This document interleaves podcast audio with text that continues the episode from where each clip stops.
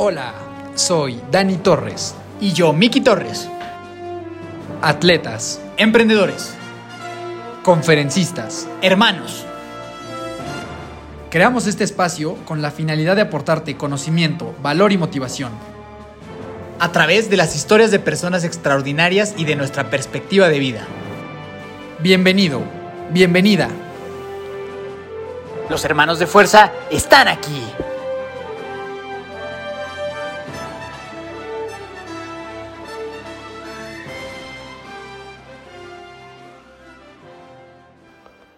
Mi adorada familia de fuerza, Daniel Torres, Dani Torres, saludándolos un lunes más. Muy, muy contento. La verdad es que es un episodio sumamente especial. Eh, disfruté mucho cuando lo grabamos y estoy seguro que tú lo vas a disfrutar también o quizás todavía más. Miki, saluda por favor a nuestra hermosa y preciosa familia de fuerza.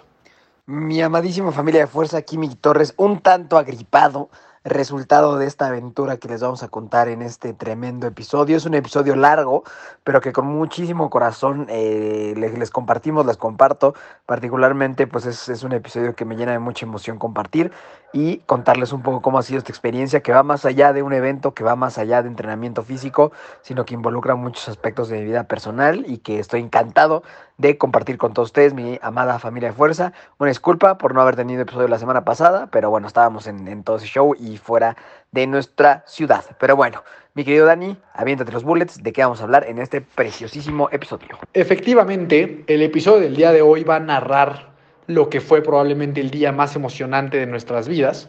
En este épico episodio platicamos de cómo es la experiencia de hacer un Ironman, la importancia de la inteligencia emocional en el deporte y cómo atravesar el infierno con una sonrisa.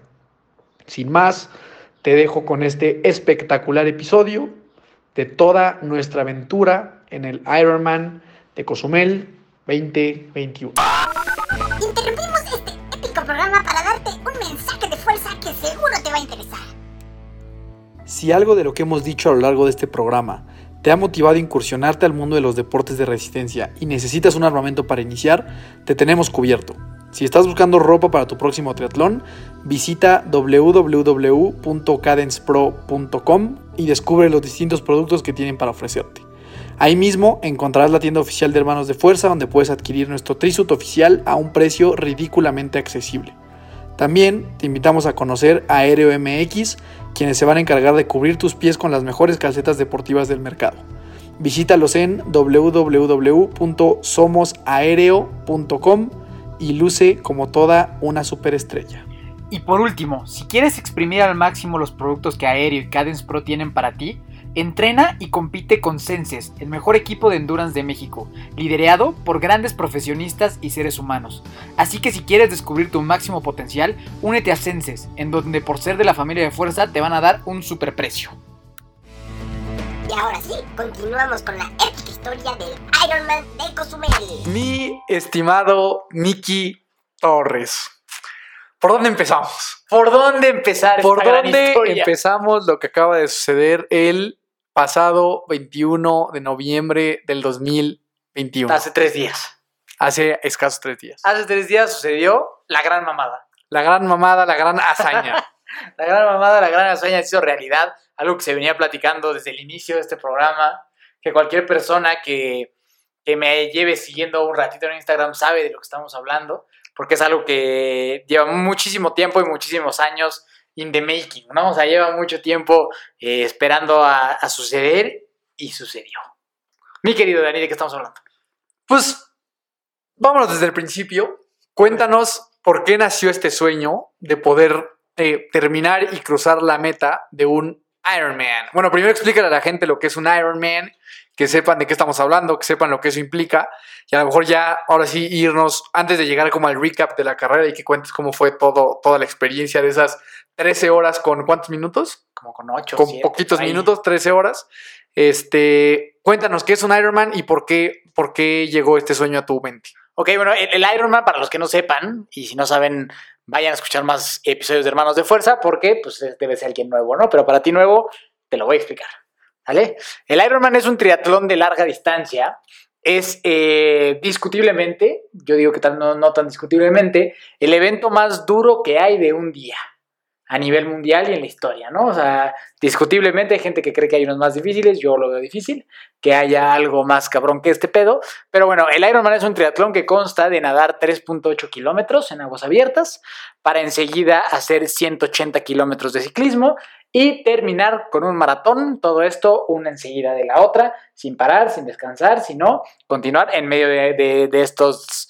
De, de estas eh, disciplinas hay dos transiciones para pues, cambiarte y- e iniciar la siguiente disciplina. Pero bueno, eso es un Ironman. Y aquí para poner en contexto a la gente un poco, yo lo que me he dado cuenta es que cuando platico de este tema como distancias con la gente del triatlón, como que no ubican, por ejemplo, lo que son, no sé, 3.800 metros de natación o como que es, güey, pues 3 kilómetros 800 no suena tanto.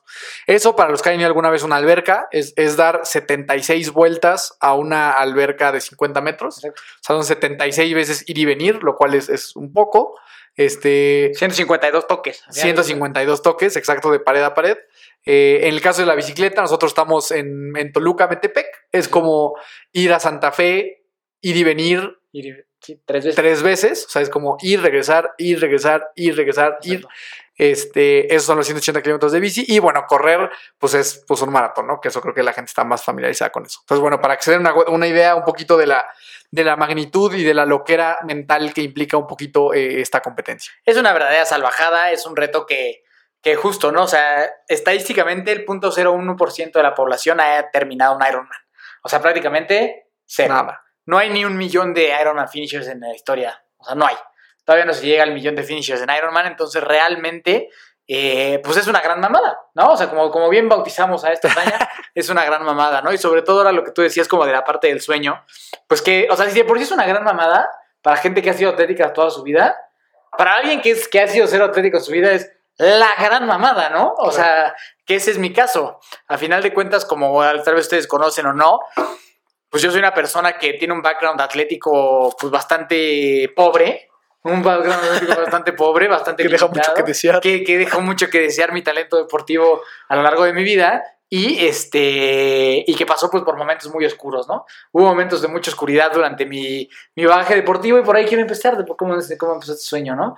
Desde que yo era pequeño eh, nunca fui muy bueno para los deportes, era bueno para nadar, Ok. era bueno para nadar, pero, pero por alguna razón, y, y seguramente y tú puedes contar tu experiencia ahora si eres tan amable, los maestros de natación son culeros. Es gente culera, ¿no? Sí, yo, yo creo que tienen ahí como un delirio de grandeza eh, con relación a que creen que saben nadar y que por eso son muy chingones. Yo nunca he entendido por qué. Pero sí, yo creo que cual- casi todos los niños tienen como alguna mala experiencia con Sí. algún maestro de natación. Entonces, sí, definitivamente yo tuve, pero bueno, continúa. Entonces yo era bueno para nadar, pero al final de cuentas me encontré con una mala maestra que me cayó mal y me acabó alejando del deporte. Eh, de ahí en- intenté varios, eh, me acuerdo que me llevaron a la clase de taekwondo y lloré por los gritos y me asusté y no quise volver. Eh, hasta que llegó el fútbol, pero pues ya saben esa historia, ¿no? Resulta que no fui tan bueno para jugar fútbol. Y durante mi carrera deportiva de, fut- de futbolista, pues la verdad es que yo me encontré muchas veces con no ser suficientemente bueno. O sea, con nunca ser suficientemente bueno para ser del equipo titular y eso que tenía alguna que otra buena hazaña. Eh, el que le dijeran a mi mamá como, no, pues está muy gordito. O sea, tiene que bajar de peso si quiere jugar. Y cosas que, que, que hoy en día pues las cuentas como anécdotas chistosas. y ya, pero en el momento son muy tristes. Un poco. Ajá, sí son, sí son tristes y muy duras, ¿no? El tú cuando eres niño no sentirte suficientemente bueno deportivamente hablando. Eh, veníamos de una familia que son muy deportistas, entonces pues yo no pintaba mucho en, en esa situación y en cambio tú eres la superestrella de la familia, ¿no?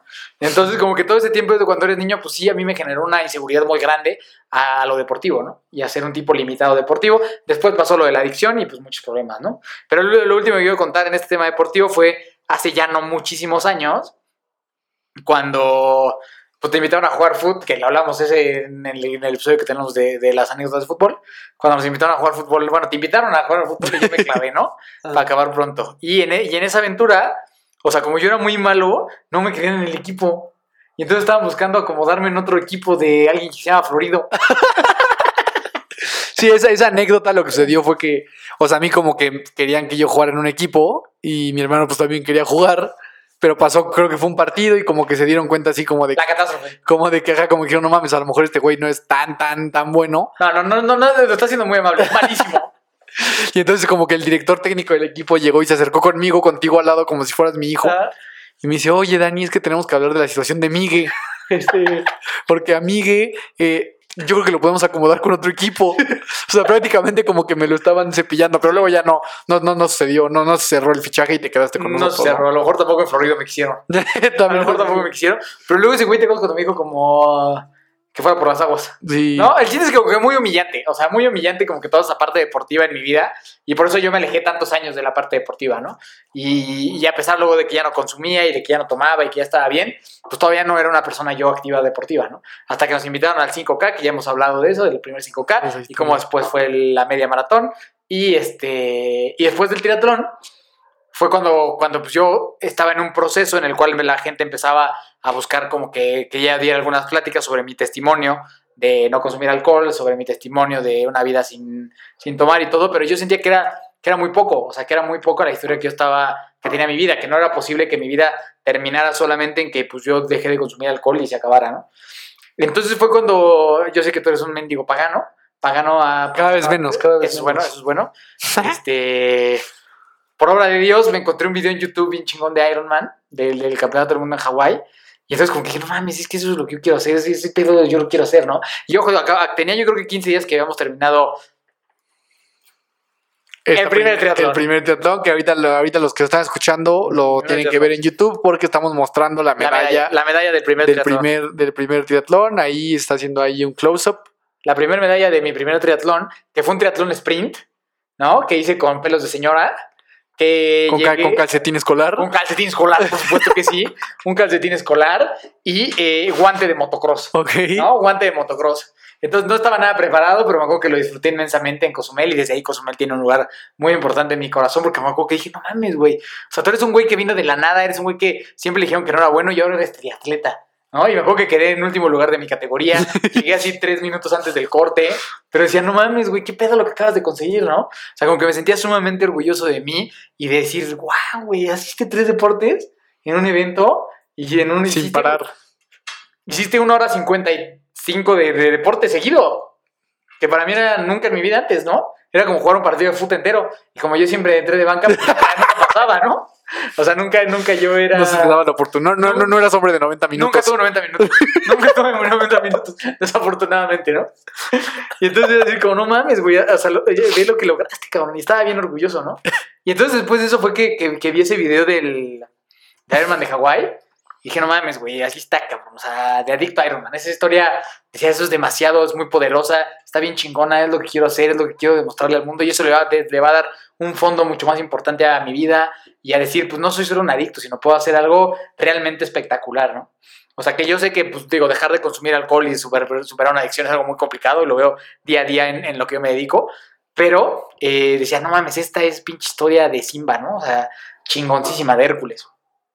Y entonces fue cuando se me ocurrió la brillante idea de inscribirme al 70.3, que hay un episodio entero donde, donde he contado esa historia, que ahora no sé qué va a hacer de mi vida sin esa historia, porque sido... va, ya va a tomar lugar esta. Sí, porque, porque se ha... Ya la tengo muy hecha, o sea, ya es una historia que tengo muy hecha, que sé muy bien cómo contarla, que está muy chingona, pero ahora ya hay otra. Y entonces, Pues ahora la conferencia tendrá que durar tres horas la hora, en lugar de una. Exacto, previamente duraba una hora, Ahora parece, dos. porque ahora van a durar dos horas, ¿no? Con los demás aprendizajes. Pero, eh, pues bueno, me inscribí al 73, eh, como un mes después del primer triatlón. Hice el triatlón de, de Valle de. Bravo antes, previamente.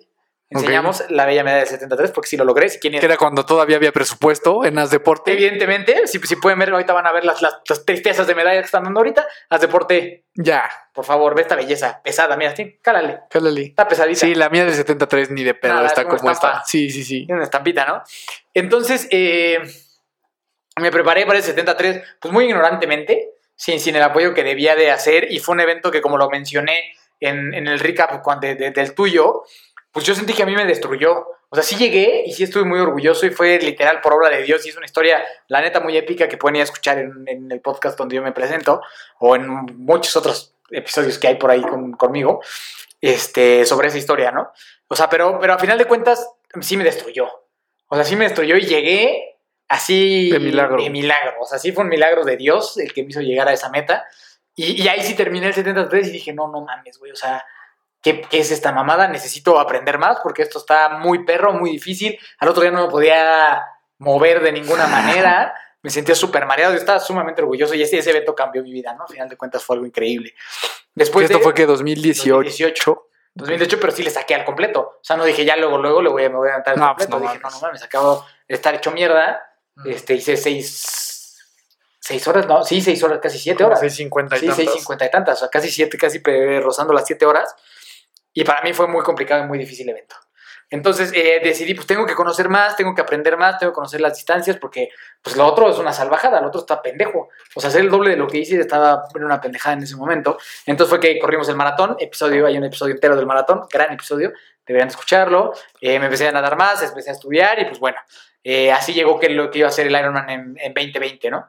En 2020 iba a ser el Ironman, pues ya más un poquito más seguro y así, pero bueno, atacó COVID y nos detuvo el sueño.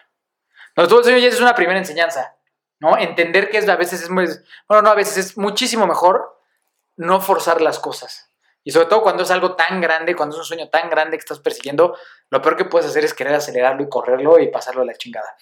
Pero puta, ahí justo esos son de los grandes dilemas que yo tengo. O sea, porque ¿dónde traes esa línea, güey? O sea, ¿dónde traes esa línea entre la estoy forzando o estoy siendo perseverante, ¿sabes? Yo creo que tú sabes. Yo creo que yo O sea, no. yo creo que cuando- yo, yo Yo definitivamente no, güey. no.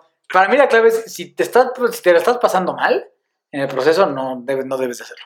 O sea, pero es que tampoco puedes estar feliz en todos los procesos de la Bueno, vida. pero mal, mal. O sea, me refiero mal de que ya estás muy angustiado, de que, de que está afectando más áreas de tu vida, que no estás bien, ¿sabes? Y como por un periodo de tiempo, o sea, porque a ver, o sea, sufrir y pasarla mal, pues Es normal. a huevo va a pasar cualquier cosa que quieras construir.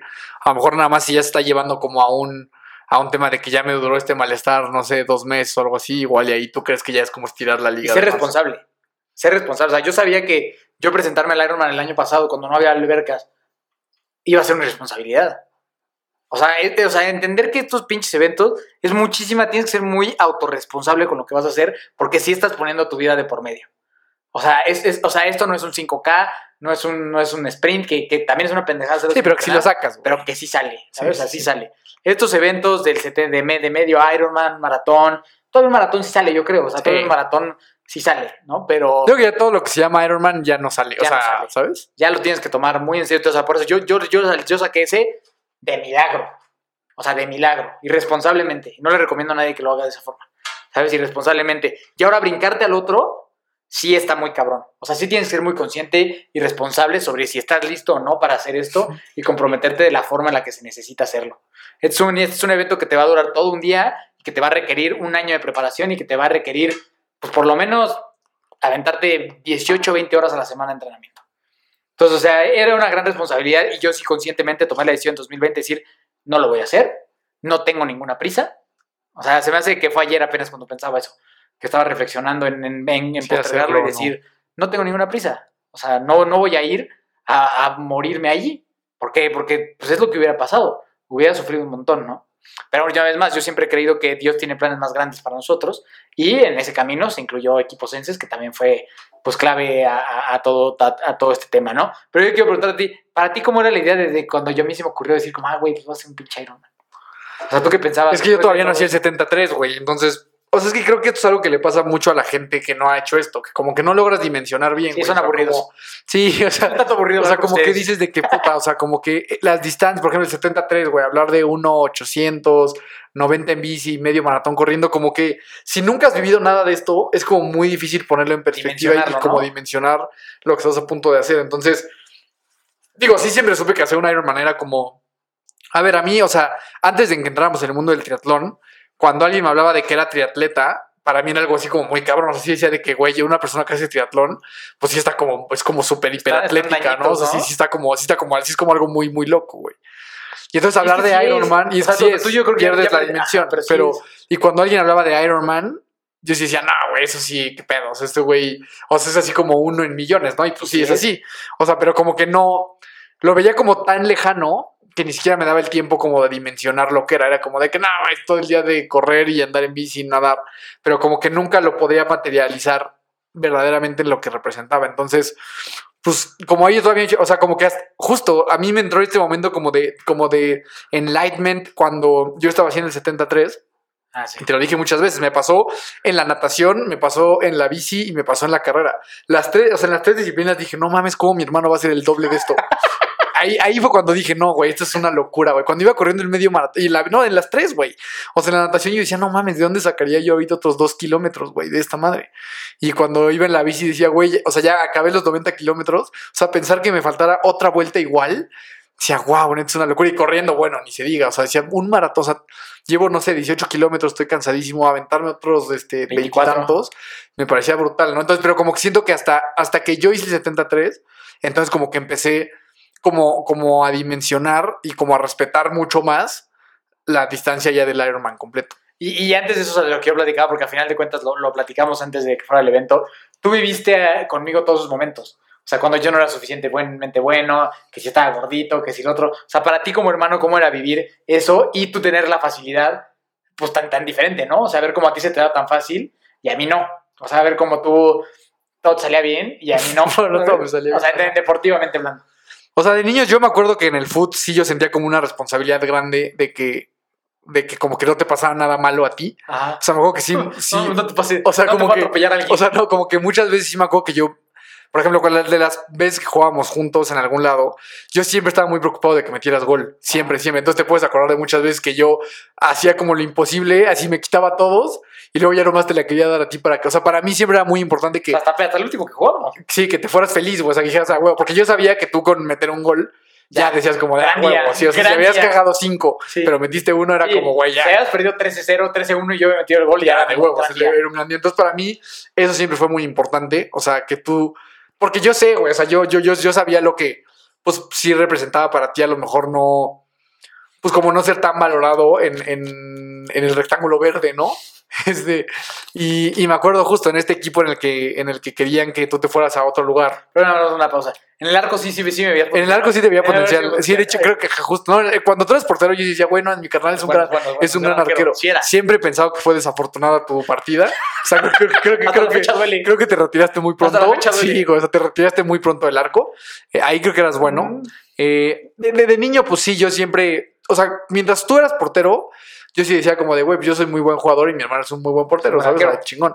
Creo que, creo que ya como que la parte gris fue como cuando dejaste el arco. Cuando salimos a campo. Cuando quisiste inventar, cuando, cuando te pusiste a inventar cosas. Cuando te, cuando te pusiste a inventar que eras centrodelantero y todo eso. Ay, como cuando, como que ahí ya salió mal la Sí. cosa. Este, pero yo me acuerdo mucho en, en este equipo en el, en el que querían, este, como que te pasaran a otro equipo. Que en un partido estábamos jugando y a ti te metieron y empezaste a hacer así como, pues algunos errores, ¿no? Muchos, ¿no? Algunas equivocaciones.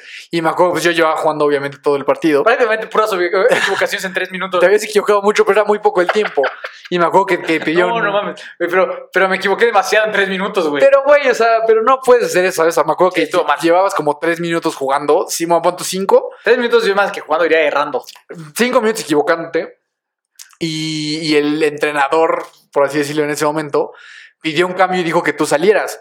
Y me acuerdo que yo le dije, no, ni madres, güey. O sea, me voy a salir yo, güey. No mames, mi carnal lleva cinco minutos, güey. O sea, no puedes hacer eso. Aparte, güey, estamos en un pinche partido de fin de semana en sábado, güey. ¿Sabes? O sea, vale madre, güey. Eh, Entonces, como que siempre tuve, siempre tuve esa sensación como de, o sea, de que, que para mí sí era muy importante que tú te sintieras cómodo en alguna parte deportiva, ¿sabes? Y en el fútbol siempre fue así. Creo que, pues, fue difícil como que lo encontraras, pero creo que afortunadamente después llegó esta madre, ¿no? Fue bueno abandonar el sueño del campo verde. Pero justo, o sea, creo que ya entrando un poquito como a lo que fue esta competencia, pues todo eso que tú, y digo, ya platicaremos la meta, o sea, cómo fue la meta y cómo la vivimos, pero pues siempre lo dijimos, ¿no? O sea, para tú y yo sabíamos lo que significaba esta madre. O sea, ahorita ya hay en Instagram algunos videos donde salimos llorando y abrazándonos. Yo creo que hay mucha gente que cree que es exagerado. O sea, yo creo que hay mucha gente que como, güey, ¿qué pedo? Pues nomás hizo una competencia y ya, No güey. Pero es gente que No entiende el fondo que ha tenido en tu vida todo esto, güey, todo lo que platicabas, toda la parte deportiva, toda la parte de- del- del peso, este, digo, obviamente todo lo físicas. que inseguridades físicas, todo lo que fue ya la adicción. O sea, hay, hay una historia tan grande detrás de esto que claro que se hace muy difícil de, de entender si no la has vivido. Y al final creo que las personas que la han vivido invariablemente juntos pues, hemos sido tú y yo. O sea, desde, o sea, desde cero hasta esta competencia, ¿sabes? O sea, como que juntos hemos vivido el proceso del infierno y del, y del cielo, que fue que tocamos el cielo esta, en estos últimos días, ¿no? Nos seguimos tocando. Este, pero bueno, no sé por qué estoy diciendo todo esto. ¿Cuál era la pregunta? Que ¿Cómo habías vivido tú todo ese proceso? O sea, como que hasta aquí toda esta parte de las... Para mí sí era difícil, güey. Para mí sí era como frustrante, era como frustrante porque, no, no frustrante porque por, por, por yo decir, ay, no mames, yo quiero que mi hermano sea bien bueno, sino porque yo, yo pues te conozco, güey. O sea, yo sabía que, que duele, Que o sea, que, dolía, que sí. dolía, o sea, que ese tema es, es doloroso, no nada más es un tema como de, ay, pues no soy tan bueno y ya. O sea, claro que y en un país como en México, en el que el fútbol es como lo más importante de la vida, pues yo sabía que te dolía y, y, y si te dolía a ti, pues obviamente me dolía a mí. Entonces siempre tuve como esas como esa, esa necesidad, esas Como ganas de, de impotencia, ¿no? hacer que tú, ajá, de, de impotencia y como de, de que siempre que yo pudiera y que tú estuvieras jugando conmigo, me acuerdo que siempre yo te decía, o sea, siempre, me acuerdo perfecto. O sea, cuando tú la agarrabas, yo iba y me acercaba lo más rápido que pudiera para que me la dieras a mí y como que no te equivocaras, ¿sabes? O sea, como que siempre trataba de que, A, a veces sí me equivocaba. a veces sí, pero, pero siempre te gapo. O sea, no, yo nu- no, nunca en mi vida me recuerdo haberte regañado en un no, partido no de fútbol. manches, no, no. O sea, nunca, nunca en la vida. Este, yo siempre trataba como de hacer las cosas para que para ti fuera fácil y que no te equivocaras y que eso te diera confianza, ¿sabes? Entonces, para mí eso siempre fue como muy importante. Eh, pero bueno, sí, pues así, así lo viví. Me generaba como cierta. Salvo el que me hiciste un túnel en una cascadita. un, un cañito. Si alguna vez te tiré algún cañito. Algún, algún cañito. este. Algún cañito inesperado. In- in- e- innecesario. Este, pero bueno, así es el contexto, ¿no? Para que la gente entienda un poco Digo, un más poco, qué eh, nada más. Es mucho más grande que eso, ¿no? O sea, recibir comentarios a lo largo de mi vida siempre de ya engordaste, te ves más gordito. O sea, como que tú has vivido todo eso, ¿no? O sea, siempre llegar a una reunión y oye, te ves más gordito, Mike, ¿eh? Que no sé qué. O sea, como que tú, tú viviste todo eso, ¿no? Que al final de cuentas era importante lo que yo cargaba. Más aparte todo el tema que ya les acabo de platicar yo del tema de la adicción, ¿no? Y de- del tema de mi historia y de todo. Entonces, así fue como, pues bueno, este año empezó la preparación para, para el Ironman de, para el Ironman de Cozumel. Sí, ahí me gustaría hacer una, una pequeña, un pequeño comentario relacionado a esto que dice, los comentarios que puede llegar a hacer la gente con relación al cuerpo de una persona. O sea, de verdad no tiene una idea el daño que puede llegar a hacer. O sea, hay, y hay gente que yo que lo hace de manera, pues no sé si malintencionada, o nada más como de, pues como para participar, o como para decir algo. O sea, no sé, hay gente que creo que sí lo hace como de una manera que simplemente socialmente no tienen como los skills para, para decir otra cosa Sí. y como que se les sale eso. Pero eso, no, o sea, eso puede, puede de Daña verdad muchísimo. dañar a una persona o sea, for life, ¿sabes? O sea, puede, puede ser que ya sea un trabajo muy grande. Entonces, tú que me estás escuchando, seguramente nunca lo has hecho, pero evítalo al 100%. Nunca, con, nunca, nunca hay que comentar sobre el físico de una persona cuando no te han pedido que lo comentes. Exacto. Sí, ni, ni que esté muy flaco, ni que Nada. está, ni que, ni gordo. Ni alto, ni moreno, ni blanco, nada, nada, ¿no? Yo, honestamente, se los abro corazón. A mí me ha dolido mucho siempre que alguien me ha, me ha hecho una observación de eso. Sin importar si yo estaba gordo o flaco, sin importar. O sea, duele mucho y es una inseguridad y creo que es muy bajo pegarle ahí a una persona. Sí, porque sabes que es la, o sea, sabes que es este, la, sí, el, el golpe más bajo, güey, sabes que va a doler y es como, sí. ¿no? Entonces eso pues es importante y es un gran mensaje. Nunca comente nada sobre el cuerpo de alguien y menos si no se lo han pedido, ¿no? O sea, eso, eso es mucho más. Y a un niño, o sea. a un niño, a una niña. O sea, yo y cómo están las situaciones y lo que yo he visto, o sea, eso puede, puede tener como este, consecuencias catastróficas en la vida de una persona. Entonces siempre absténganse de eso, por favor. Se los digo por experiencia, que sí duele y se siente feo. ¿Saben? Pero bueno, entonces después de tanta tristeza, después de tanta tristeza empezó la preparación, que bueno, una vez más, como le hicimos en tu recap, no hay más que palabras de amor y agradecimiento a Senses, al, al Mau y a al famosísimo Triatlonalo, ¿no? Que, que son hermanos del alma y que fueron parte fundamental para que esto se hiciera realidad. Entonces empezó eh, a entrenar con él. Yo ya había estudiado el curso en el Ironman University, ya llevaba un año entrenando más en forma y ya entendía muy bien cómo era lo que tenía que pasar. O sea, ya entendía yo más o menos por dónde tenían que ir las cosas y las cosas que yo iba a tener que hacer. O sea, ya, ya no era como en el 73 que fue de flotar en los videos que él me decía que, bueno, lo amo por siempre y, le- y estoy eternamente agradecido con él. Pero ya yo ya sabía, más allá aparte de que tenía el, la- el apoyo de gente profesional, personalmente yo ya sabía muchas cosas. Y, y el Ironman de Cozumel fue un evento que vi 3.000 videos, lo- o sea, vi unos documentales, vi, me leí la guía del atleta desde el 2017 hasta el 2020. Fuimos un chingo de veces a Cozumel previamente antes de esto. Sí, o sea, nadaste, nadaste en ese mar un chingo de veces. Nadé en ese mar un chingo de veces. Fui a nadar un chingamadral de veces en aguas abiertas, en el famosísimo lago de Teques que tanto quieres. Lugar ¿no? horrible. Entonces, eh, la verdad es que hice todo lo que tenía que hacer para que esta competencia saliera bien. Para mí era sumamente importante que ese día saliera bien. Para mí era muy importante tener un gran día y una gran competencia y para eso iba a requerir una gran preparación, que sí fue una gran mamada. O sea, que eso, que eso sí se los quiero esclarecer a la gente que nos está escuchando, porque ya me empiezan a preguntar, ¿no? Como, oye, güey, ¿qué tan cabrón está un pues, Ironman? sí, o sea, como que, como que se empieza a ser viable para la gente que me conoce, ¿no? Sobre todo porque hay gente que me conoce que me dice, no mames, este güey era nada, pues ya pudo, o sea, qué tan cabrón debe de ser, ¿no? Sí es una gran mamada. Número uno, a nivel económico, es una pendejada lo que se gasta, ¿no? O sea, la, la pura inscripción para que se den un quemón cuesta 17 mil pesos. La pura inscripción. Ahorita está en 600 y cachito dólares. Por si alguien quiere aprovechar. Por si alguien quiere aprovechar. Anímese, Ajá. anímese, chavos. Ajá. ¿Sabes? O sea, es, es eso. Tienes que invertir un chingamadral de tiempo en, en entrenamientos. No estás hablando de dos horas y media mínimo diarios, más fines de semana de tres para arriba. Sábado y domingo. ¿No? Estás hablando que de volúmenes de natación de arriba de 3.000 metros todas las sesiones. O sea, estás hablando de pasar una cantidad estúpida de horas sentado en una bicicleta. ¿Sabes? Y de correr un chingamadral de veces. O sea, o sea sí, sí, sí, para mí es importante de que mencionar que la preparación es, esa es la gran mamada. O sea, el prepararte para hacer este evento es una gran mamada y no perder la motivación en los días que está de la chingada, que ya no lo quieres hacer, que estás hasta la madre y no dejarlo de hacer, eso es, eso es lo que es una joya de este proceso. Pero que no lo puedes tomar a la ligera y no te puedes escribir un Ironman y no hacerlo. ¿Sabes? O sea, lo demás sale. Otros eventos pueden salir, este no va a salir. O sea, este no o, va a salir. o poniendo, o sea, a costa tu salud. O no vas a terminar. Y eso está horrible, ¿sabes? Entonces, para mí fue desde, desde hace cuatro años que, que fue que se me ocurrió esto. Era comer, desayunar, cenar, Ironman todo el tiempo.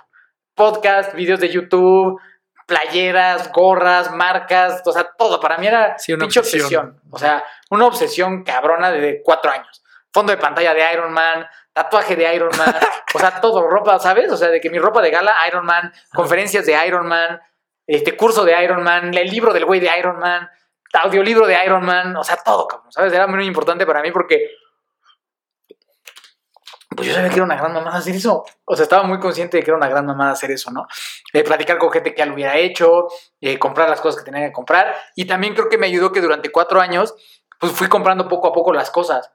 ¿Sabes? Porque tengo a un, a un gran amigo que le mando un saludo al buen Mau, que hizo su primer Ironman, que hizo su primer Ironman, su primer triatlón, su primer todo. Y él tuvo, y él tuvo que aventarse todo el paquete así de en un año, ¿no? Pinche gastote. pinche gastote. Entonces, o sea, mi recomendación es take it easy, ¿no? O sea, no hay prisa para hacer un Ironman.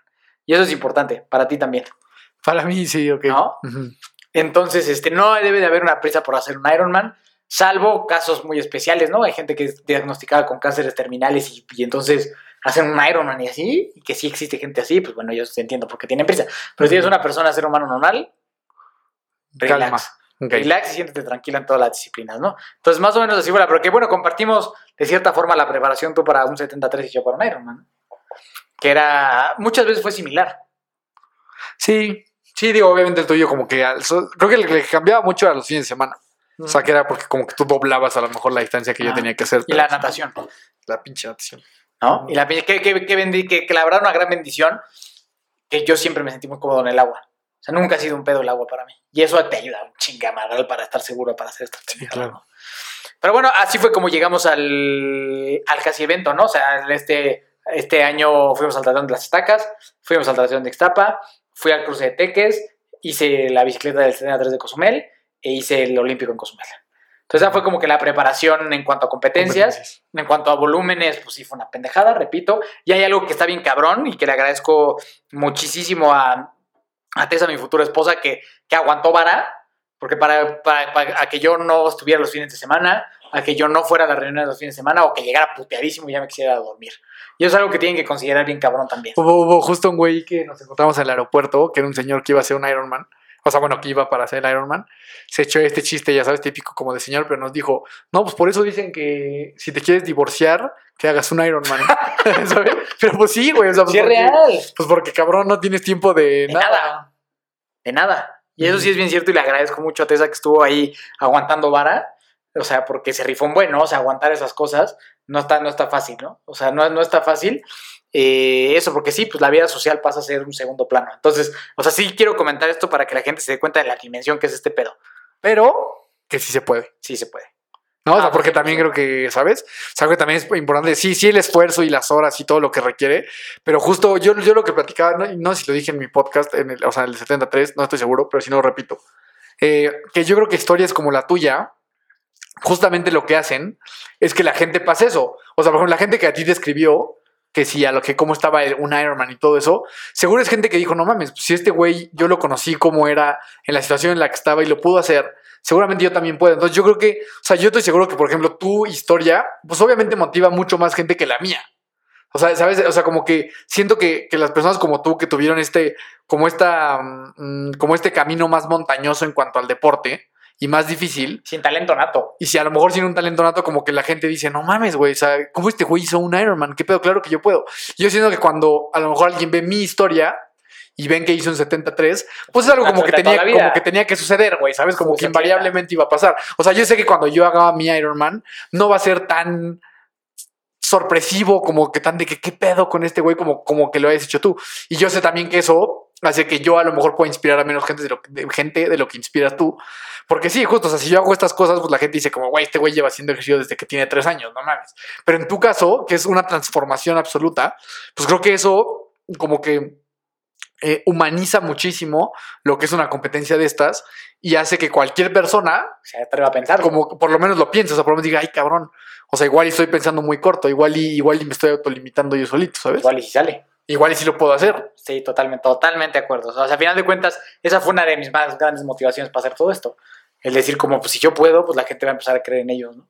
Y va a empezar a decir, pues si este güey puede, pues yo de poder. Y por eso es a lo que me refiero al principio de ponerle fondo a mis palabras y a mi vida, ¿no? El de decir esto es, o sea, no solo es una adicción, sino, no solo pasó una adicción, sino ahora puedo hacer algo. ¿Y qué ha pasado? O sea, al final hay mucha gente que a partir de tu historia Sí. ha hecho, digo, a lo mejor no un Ironman, pero sí triatlones, este, duatlones, carreras. O sea, sí es verdad que ya hay mucha gente que ha estado tocada un poquito por, No, claro. por este tema de decir, güey, qué pedo, este cabrón pasó de cero a lo que es ahora, pues yo igual por lo menos lo voy a intentar. Sí, y, y eso vale oro, o sea, eso para mí vale oro, o sea, saber que hay gente con la que se puede inspirar. Y lo que yo siempre he dicho, ¿no? O sea, yo no quiero inspirar a los grandes atletas, porque ellos ya se inspiran solos. No lo necesitan. Pero a la gente que nadie creyó en ellos nunca, como yo, porque yo no soy el único niño que le dijeron que era malo para el fútbol Claro. y que lo dejaron en la banca y que no lo querían en el equipo y que se burlaron porque estaba gordito. Yo no soy el único, somos un chingo, un chingo. Y yo a ustedes los amo. Y por, a ustedes me debo. Sí, sí, sí. A todos por ustedes me debo y soy uno más, ¿no? O sea, esa es mi manada, por así decirlo. ¿Sabes? O sea, mi manada no es la de los grandes atletas, es la de los que nos dijeron que no éramos suficientemente buenos. Underdog. Y que hay algo bien cabrón, güey. Hay una enseñanza muy. Hay un libro que me gusta mucho que se llama Mindset, eh, que habla un poquito de eso. Habla como de repente a la larga en la vida, el haber sido, por ejemplo, en este caso, un atleta o un estudiante, un lo que sea talentoso. O sea, que si tú desde niño tuvi- fuiste, tuviste un talento nato, que la verdad es que yo sí, o sea, mi parte deportiva yo no puedo decir que yo la trabajé a mi año y a mis dos años de edad. La verdad es que es algo con lo que naces, creo. Pero que este, este libro lo que habla es que ese talento, a veces a la larga, puede terminar perjudicando porque no tienes una cultura del esfuerzo tan grande como al que le costó un huevo. O sea, como al güey que neta no, jugó, no podía jugar fútbol bien y se esforzaba y tenía que entrenar y entrenar e ir e ir y buscar y buscar. Al final, a la larga, de repente estas personas como las que, las que te refieres ahorita, tienen una cultura del esfuerzo más grande que la persona que nació dotada para la escuela o para, o para el deporte, ¿sabes? Entonces ahí, a la larga, creo que esta gente tiene un asset valioso, que es ese, que es, güey, pues como yo no soy tan talentoso, cabrón, pues yo sí me tengo que aventar seis horas en la bici, güey. Y como yo no soy tan talentoso, güey, pues a lo mejor sí me tengo que aventar, pues, chingos de horas corriendo y chingos de horas nadando, pues porque no soy... Pues, o sea, yo sé que mi cuerpo no naturalmente es un súper atleta y que le va a dar para hacer esta locura. Yo sí tengo que prepararlo y pues lo que me tenga que costar, ¿sabes? Entonces eso creo que es bien valioso también. Sí, o sea, yo, yo fui un güey que cuando empecé todo esto ni siquiera podía usar tenis Nike porque me dolían. Ajá, Tenía que empezar con Skechers de señora, que los amo a los Skechers, porque eran más cómodos y, y en lo que aprendí a pisar bien cómo correr, pude después de cinco años poder usar ya sentirme como en los Nike, ¿no? Y entonces acá tú puedes agarrar buenos guaraches y te sientes cómodo corriendo, güey. Iba a correr más o menos bien, más o menos decente. O sea, como, como, como- como con buena técnica. Y a final de cuentas también hay algo muy padre en lo que tú dices. La historia más vendida en las películas y de Hollywood es la del underdog que lo logra. Sí, Porque por en el fondo Sí, Todos somos y todos tenemos una parte de underdog en algún tema. Claro. Todos. ¿Sabes? Entonces a la gente por eso nos encanta esas historias. Y mi historia era esa, mi historia es, sí es esa, o sea, mi historia es ese güey, ¿sabes? O sea, el super underdog que nadie hubiera dado puto clavo por él, ¿sabes? Yo ya andaba haciendo esas cosas y, y iba a hacer esas cosas. Entonces para mí era muy claro hacia dónde quería ir, qué es lo que tenía que hacer y el tiempo que le tenía que meter y, y la, y la capacidad mental de confiar, de tener fe de que lo podía, de que lo podía lograr. Entonces así pasaron las preparaciones, los entrenamientos, todo iba bien, todo iba en, en forma, no hubo un drama antes como tuve de la lesión y nada, aprendí de eso. Aprendí de eso y me, me trepé a la caminadora los últimos kilómetros y, y siempre fijándome en el piso cuando corría afuera para evitar lesiones. Llegué súper bien. Una vez más hizo de las suyas Fisiofer. Me magulló todas las piernas. me magulló todas las piernas Fisiofer, pero me las dejó Al 100. al puro tiro una semana antes, pues para viajar. Para estar listo de volver a la isla de los sueños. Ya antes de que ya lleguemos al día de la competencia y demás, esa, esa semana previa, cómo la viviste. Digo, yo les puedo compartir que yo ya desde toda esa semana, o sea, toda la semana pasada, yo estaba ya demasiado emocionado, güey. O sea, yo digo, y todo esto que hemos platicado en estos minutos no es suficiente como para que a lo mejor la comunidad de fuerza entienda lo que por lo menos para mí significaba esto. O sea, es la transformación de tu vida y lo que representaba conquistar esta meta. Yo toda la semana estaba estúpidamente emocionado. O sea, yo decía, no mames, estamos ya seis días, cinco días, cuatro días. Me acuerdo que hubo, o sea, hace unos meses que platicamos y yo te decía, güey, la verdad es que yo no, no sé si vaya a poder ir. Ya me gasté mucha lana en el 73, güey, no sé qué pedo. O sea, no, no sé en qué estaba pensando, güey, cuando dije eso. Pendejada. O sea, no, no, no había manera de que yo no estuviera ese día. Entonces yo toda esa semana ya estaba como súper emocionado. No estaba preocupado, estaba, estaba como muy, muy emocionado por ti. Eh, pero bueno, luego ya viajamos. ¿Tú cómo te sentiste como esos cinco días previos a este tema? Pues para mí, y como te lo platiqué, era un tema demasiado emocional por todo lo que significaba para mí. A final de cuentas, para mí, más que el reto físico, era un tema sumamente personal, sumamente de autosuperación. Entonces, para mí era muy claro que yo me podía en cualquier momento desbordar de emociones estando allá Y que puede ser malo. y que podía ser malo, ¿sabes? Entonces tuve que autorregularme bien cabrón y, y focus total en lo que tenía que hacer. ¿sabes? Y sí venía, ya estaba medio en la pendeja los últimos, los últimos días y semanas, estaba muy distraído, llegando al aeropuerto perdí mi INE, lo dejé en una... Te asaltaron un día antes de Me irte. asaltaron un día antes de irme, eso sí fue, eso sí estuvo, me asusté un chorro, andaba ahí todo, me andaba dando la pálida ahí, Sí, sí, todo la bien pájara. gacho, la- me dio la pájara por andar, por, por andar, porque me asaltaron, no por andar haciendo pendejadas, pues sí, por estar pensando pendejadas, sí, sí, sí, sí, sí, sí estaba pensando pendejadas, pues estaba ya muy concentrado en lo que era el evento, ¿no? Eh, volamos, eh, y yo, eh, al el jueves, fue un desmadre, retrasos de vuelos, un desmadre llegar a Cancún, si algún día van a hacer un teatro en Cozumel, traten de comprar cosas con tiempo y vayan a volar directo a Cozumel. Eh, pero bueno, llegamos el jueves, estaba contento, estaba feliz, yo estaba seguro que no, no iba a dejar que nada me arruinara mi experiencia. Para mí era muy importante disfrutarlo. A final de cuentas es cumplir un sueño, ¿no? A final de cuentas para mí es cumplir uno de los sueños más grandes de mi vida y, y como para pasarla mal. O sea, para mí era importante disfrutarlo, pero siempre concentrado en lo que tenía que hacer, lo que tenía que ir. Así fue, es un, es un verdadero despite también, lo de las entregas de paquete de Ironman y hacer miles de bolsas y preparar todo lo que va a ser un día, ¿no? Porque va a ser un día entero que va a ser ejercicio, por lo cual tienes que comer, tienes que prever que te van a dar ganas de ir al baño y tienes que ver qué vas a tomar durante todo ese tiempo mientras vas haciendo ejercicio. Entonces, la preparación sí fue un poco estresante, hacer las bolsitas y guardar y pensar y todo, pero bueno, la verdad es que todo salió muy bien. El- pude dejar las cosas en tiempo y forma y no hubo... ¿Cuál dirías que era como la emoción este, eh, más fuerte que tenías? Yo creo que al, al principio, o sea, cuando llegué era como felicidad.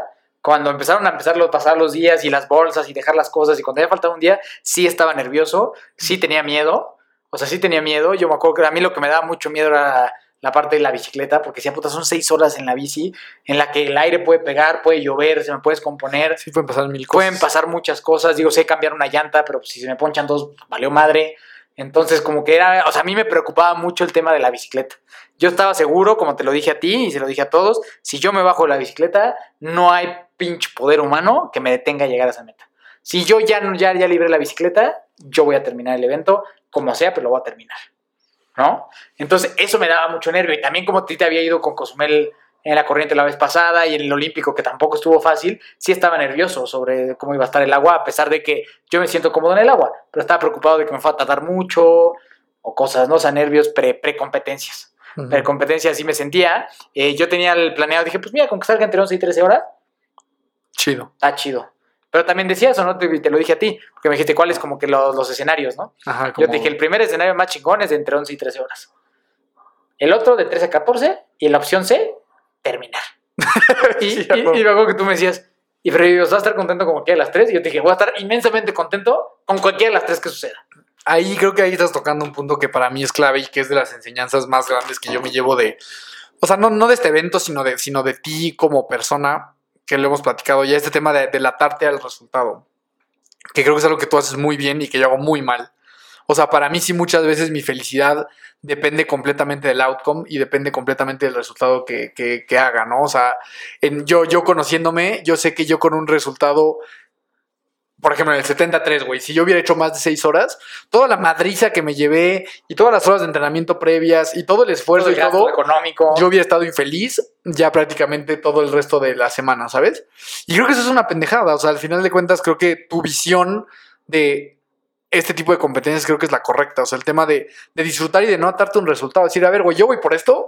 O sea, eso me, me encantaría hacerlo, obviamente, y estoy preparado para eso y me voy a esforzar para eso. Pero si no se da eso, por X razón, pues no me voy a, machacar y, y a el resto de la competencia, güey. O sea, pues voy a ir por el otro y la, y la voy a disfrutar y me la voy a pasar bien. Pero creo que muchas veces la gente, como yo o más personas, pues cometemos el error de, de- únicamente enfocarnos en el resultado que queremos en, en el deporte y en la vida, ¿no? O sea, muchas veces, si el resultado no se da como tú querías, entonces prácticamente se te arruina la vida y creo que no debe de ser así. O sea, creo que si nosotros aprendiéramos a hacer un poco más eso que tú haces, o sea, de no de no atar nuestra felicidad a un resultado, porque es un resultado que, o sea, muy pocas veces controlamos. O sea, el resultado de cualquier cosa normalmente está influenciada por mil y un factores más que nosotros. Y cuando tú te atas nada más a un resultado y no se da, pues entonces ya es, es difícil como que sigas creciendo y te se entorpece todo el camino y demás. Y creo que esta cualidad de saber no, no atarte a un resultado, creo que, creo que es muy, muy valiosa. Pues sí, sí. O sea, sí, ¿para qué, ¿para qué te digo que no? Sí, sí.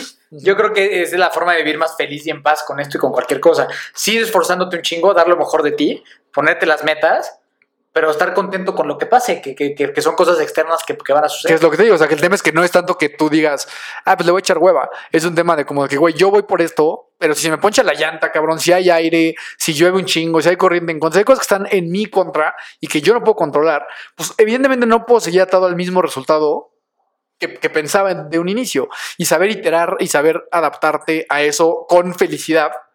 Creo que ahí como que radica una parte de, de- de- éxito en, en la- en la vida, no nada más en- en- este tema. Totalmente, totalmente. Y lo mismo me preguntaba la, mi futura esposa de, pues, del estrés de la boda y lo platicábamos igual, ¿no? Yo decía, Eso, ese es el otro ejemplo sea, perfecto, claro. yo me la voy a pasar de huevos en la boda independientemente si la sopa salió fría o no, pues, ni pedo. O sea, yo es mi día y me la voy a pasar increíble, ¿no? Pero poca gente tiene esa cualidad.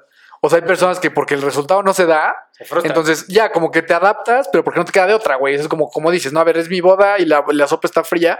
Pues digo, ya no puede ser nada, pero hay gente que es capaz de ya pasársela de la chingada por, por- porque el resultado no se dio como quería. Entonces, para mí esa capacidad de adaptarte rápido no so- y no solo resignarte, o sea, porque hay un tema muy distinto entre aceptar y resignarte. Resignarte es como de que puta, güey, pues ya es lo que hay, cabrón, y pues ya renuncio o renuncio. o renuncio, ya me la paso mal, estoy triste, estoy agotado y aceptarlo. Eh, es justo como lo que te decía del este cuate budista, ¿no? Esta parte de que habla de que, que la vida es como el juego de Tetris en el que tú vas recibiendo como las piezas y pues tú tienes que ver cómo adaptas esas piezas y sigues jugando el juego de Tetris, ¿no? Sería muy raro ver a alguien jugando Tetris todo emputado por la pieza que le tocó, ¿no? Pero esa es la gran diferencia entre aceptación y resignación. Y yo creo que lo que tú haces muy bien es ese tema de aceptar, güey, decir, a ver, yo voy por esto, si no sucede así como yo quiero, pues no mames, güey, no me voy a encargar de sufrir otras siete horas nada más por eso, ¿no? Pero bueno, eso me parecía muy importante destacarlo y ahora sí ya continúo. Porque, y qué bueno que lo dijiste, esa fue la clave del éxito que yo tuve en ese día, ¿no? Esa fue la clave, literal. Y para mí, porque era muy claro que yo, mi asset más grande que yo tengo no es, no es físico, sino es mental y de corazón. O sea, mi, mi, mi fortaleza no está ni nadando, ni corriendo, ni haciendo bicicleta. Está en la cabeza y en el corazón. Ahí yo sabía que ahí es donde yo iba a tener éxito en esta competencia. Y que si perdía eso, me iba a cargar el verdaderísimo carajo. Ah, no, ¿sabes? pues ahí sí ya valió madre. O sea, como a varias personas, ¿sabes? Entonces, para mí era muy importante. Tú necesitas controlarte, focus a lo que vas y sobres de eso, ¿no? A tu plan, a tus tiempos, a tu ritmo y no te claves con nada más. Entonces, llegó el día de la competencia, un tormentón, este, se puso emocionante la cosa. Me clavé al primer grupo para salir a nadar hasta adelante, porque yo ni de pedo iba a aguantar una hora esperando ahí con el pinche nervio que me, que me, que me cargaba. Entonces, salió campeón olímpico, salió mi Christian Blumenfeld y al. Y yo atrásito, yo dije, yo aquí me voy. Yo, yo aquí me voy, ¿verdad? Y este, que, que eso es algo que para la gente que no hace triatlón, por si se quiere, por si te quieren una razón más, el triatlón es el único deporte en el que tú vas a estar igual en el mismo lugar, en el mismo día, en la misma pista, que el mejor del mundo. Y eso está bien chingón. O sea, que, a final de cuentas acaba siendo tu compañero de competencia, un cabrón que acaba de ganar las Olimpiadas, Juegos Olímpicos, ¿no? Entonces está poca madre, la verdad, la pinche emoción de estar ahí. Eh, para mí fue muy emocionante y muy emotivo antes de entrar al agua, me sentía muy conmocionado, muy emocionado de lo que estaba a punto de suceder, que era día, me encomendé a Dios y le dije, Dios mío, pues, pues lo que sea está bien, o sea, yo voy a dar mi mejor esfuerzo, yo sé lo que tengo que hacer, el resultado depende del Señor, o sea, el, el caballo está listo para la batalla, el resultado depende del y era eso, ¿sabes? O sea, no había nada más. O sea, no había nada más. Yo estaba listo. Si llovía, si hacía aire, si se ponchaba, pues ya dependía de Dios y yo confiaba en que todo iba a estar bien. Entonces llegó el momento, 7.30 de la mañana, me toca pasar y me lanzo al agua. Me lanzo al agua, al agua y, en- y enseguida empiezo a sentir que eso va a ser que es que esta natación Dios me ama y me la va a regalar y que va a ser algo sumamente sencillo. Y entonces decido Pinche tobogán. un tobogán, pero bueno, que era un tobogán, pero aún así había que tomar decisiones inteligentes. Es un chingo de tiempo. es un chingo de tiempo, son es muchos, muchos kilómetros, muchos metros, y, y había que ser inteligentes, ¿no? Entonces dije, yo me voy a dar bien tranquilo, no me voy a esforzar de más, voy a seguir unos pies, y eso hice. Entonces eh, salí en una hora, casi una hora flat casi, de nadar 3.8 kilómetros, ¿no? Pitch pace de 1.30, una... 1.30, 1.35. o 1.35, una salvajada así. Entonces, desde que yo salí del agua, dije, este va a ser un gran día y estaba muy seguro de lo que iba a suceder. O sea, ya no había duda, como que ahí me enganchó algo muy cabrón de decir, esto es tuyo, está en la bolsa, solo hay que ejecutar. O sea, hay que ejecutar el plan perfecto, pero lo vas a lograr. O sea, ya no tenía miedo, nada, era como ejecución total perfecta, es lo, lo, lo que me tengo que enfocar. Entonces eh, me tomé mi tiempo en la transición, platiqué con el compadre de al lado, me eché este bloqueador y me fui muy feliz a salir en la bicicleta. Los vi a ustedes, que siempre ver a la gente es sumamente emocionante. Eh, y entonces para mí era, era zona 3 de ritmo cardíaco, 30 kilómetros por hora. Zona 3, ritmo cardíaco, 30 kilómetros por hora. Y O así sea, era, esa zona 3, para que la gente sepa, es como un ritmo de aeróbico. tranquilo, o sea, como de que no te estás muriendo. pues. Sí, exacto. Es un esfuerzo muy Sostenible. Exacto, sostenible. ¿No? Entonces, eso era para mí. Y entonces aquí entró también esta estrategia mental, que de verdad creo que es el éxito de todo esto, que para mí fue partir el evento en mil pedazos.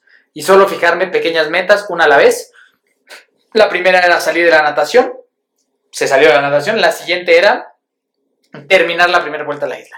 Eran 60 kilómetros y yo nada más estaba enfocado en hacer 60 kilómetros a 30 kilómetros por hora con el ritmo cardíaco en zona 3. Esa era la pinche misión, no había más, no existía meta, no existían 180 kilómetros, no había maratón, habían 60 kilómetros que hacer. Terminé los 60 kilómetros y la siguiente meta era parar Special Needs, que es como una base en donde tú te puedes bajar a comer algo y así, y que yo sé que mentalmente me iba a ayudar mucho a estirarme y a, y a, pues, refrescarme un poco. Entonces la siguiente meta eran 37 kilómetros más y no había nada más en mi cabeza más que esos 37 kilómetros. Me la iba pasando muy bien, iba viendo a las mismas personas, disfrutando del paisaje. Este, llegué a la, a la Special Needs, me sentí muy bien, me eché una buena coquita, una muy buena coquita. Este, y pues de retache, ¿no? De regreso a andar en bicicleta. Y entonces ya nada más quedaban 83 kilómetros. Y para que yo terminara la segunda vuelta tenía que llegar al kilómetro 120. Entonces ahí faltaban solo 23 kilómetros. ¿No? Entonces dije, pues son 23 kilómetros lo que tengo que hacer, vámonos muy felices en nuestra bicicleta, 23 kilómetros más. Terminé la segunda vuelta, los vi y me emocionó un buen porque me sentí entero, dije, me faltan ya nomás 60 kilómetros, ya se acabó, y ya pasó lo peor, ¿no? 60 kilómetros y ya pasó lo peor y no me la pasé nada mal, me la pasé muy chingón, estaba muy feliz, todo súper chido, todo súper chingón y me sentí entero de, de patas, de, de, respiración, todo como si nada, ¿no? Muy importante y un reconocimiento total a, a, una vez más al famosísimo triatlonalo, que, se, que se inventó un plan de nutrición perfecto, perfecto, perfecto, perfecto, en el que nunca me dio sed, nunca me dio hambre, me sentía muy bien, nunca me dio calambres, yo soy muy propenso a que me den calambres, nunca me calambré, entonces, este, aplausos como siempre a la coma. Al, a mi Dios. Al Dios triatlonalo. y después, eh, se, se, vino el clima bien culero, la verdad. Este, empezó a llover muchísimo, el agua prácticamente llegaba a media rueda, se volvió muy difícil y entonces obviamente el pace se perdió. Ya no habían 30 kilómetros por hora. Y ni de pedo yo, yo, yo me iba. Bueno, claro que, que lo pensé en un momento, ¿no? Voy a apretarle más, pero luego, luego yo sentía que ya la zona 3 ya no iba a estar. Y lo más importante para mí era mantener la zona 3, porque si no te va a cargar el payaso después. En el maratón. Te va a cargar la chingada en el maratón y ahorita también, o sea, ¿sabes? Te vas a cansar estos 60 kilómetros y lo vas a sufrir muchísimo. Entonces yo decía, no lo puedo permitir, no lo tengo que hacer, contrólate, contrólate, contrólate, contrólate, contrólate. Y dividí esos, esos 60 kilómetros en 40 y 20. Fue 40 kilómetros, vamos por 40, 40, 40. Y acepté que no iba a dar la bicicleta a 30 kilómetros por hora. Acepté que eso no iba a salir, que era algo ajeno a mí y que tenía que podía vivir con eso y que no pasaba nada, que eso no me iba a arruinar el día. Entonces pasé por, por una tempestad de temperatura y de, y de clima, pero bueno, al final de cuentas terminé los primeros 40 kilómetros, terminé después 20 kilómetros más, ya había llegado a los 180 y nomás no llegaba la pendeja, la pendeja transición, ya dije, qué mal pedo, porque, porque llevo 180 y todavía no llego y fueron 3 kilómetros más. De más extra. 3 kilómetros más, pero bueno, los disfruté bastante y entonces llegó el momento que yo mentalmente había también pensado y soñado mucho, ¿no? Que era salir de la transición 2. Salir de transición 2 eh, en Cozumel, pues todo el mundo se pone ahí al lado y es una locura, ¿no?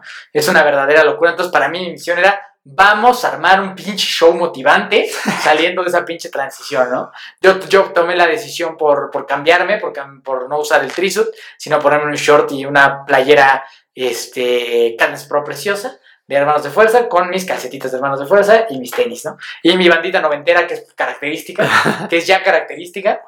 Y entonces eh, me tomé mi tiempo y salí súper feliz, güey. O sea, salí muy emocionado, muy contento. Sabía perfectamente que ese kilómetro lo iba a correr como una verdadera zorra y que lo iba a disfrutar inmensamente. O sea, que iba a disfrutar eso y que después eso, después iba a tener que bajarle y pues hacer el maratón de la mejor forma que se pudiera. Y así salí, salí muy chingón, muy emocionado, muy entusiasmado, como pinche toro enloquecido, ¿no? Ahí van a poder, si pueden ver varios videos, salí muy feliz y verlos ustedes, pues fue lo máximo. Pero para, para ustedes, ¿cómo vivieron antes del maratón? Pues digo, antes de eso, creo que, creo que tocaste dos puntos que para mí son puta valiosísimos, güey. Que si esto se lleva a la gente, creo que, creo que es más que suficiente. El tema de las pequeñas metas, este, este tema de los pequeños milestones, yo creo que eso no funciona nada más en una carrera. O sea, yo creo que eso funciona en cualquier objetivo de vida que tengan las personas que nos están escuchando. Si tú quieres emprender un negocio, es muy difícil que tú mantengas el día a día si lo, lo que tú ves es que te ves a ti en la revista de Forbes y en una empresa con miles de empleados. Eso se ve súper lejano y tu mente no lo puede ver como realidad. Si tú te pones pequeñas milestones, pequeños checkpoints, pequeñas metas de, a ver, no, yo hoy voy primero por pues, tener mis 10 primeros clientes. Luego vamos por 20 clientes, luego vamos por 5 empleados, luego por 10. O sea, este tema de ponerte pequeñas metas en cualquier cosa que hagas, deportivo, profesional, Sí, de familia, por ejemplo, también a mí eso es algo que me pasa. O sea, cuando yo pienso en el matrimonio, yo pienso en el toda la vida. Entonces yo pienso en el puta, estar con alguien hasta los 90 años, la puta, tengo 26, güey, o sea, aventarme 74 años, este, 64, más, o sea, con una persona, ¿cómo le haces, güey?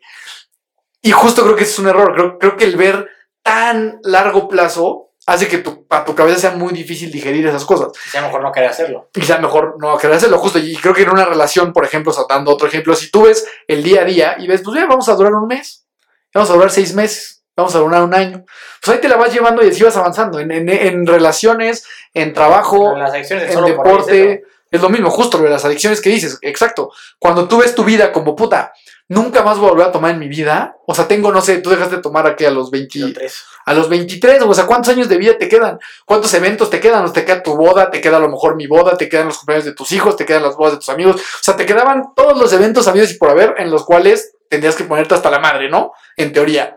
Claro que si tú ves eso, si tú lo que visualizas es ese largo plazo, pues claro que se hace muy difícil mantener. Te frustras. Y te frustras, exacto. Entonces, no, güey, pues no voy a tomar hoy.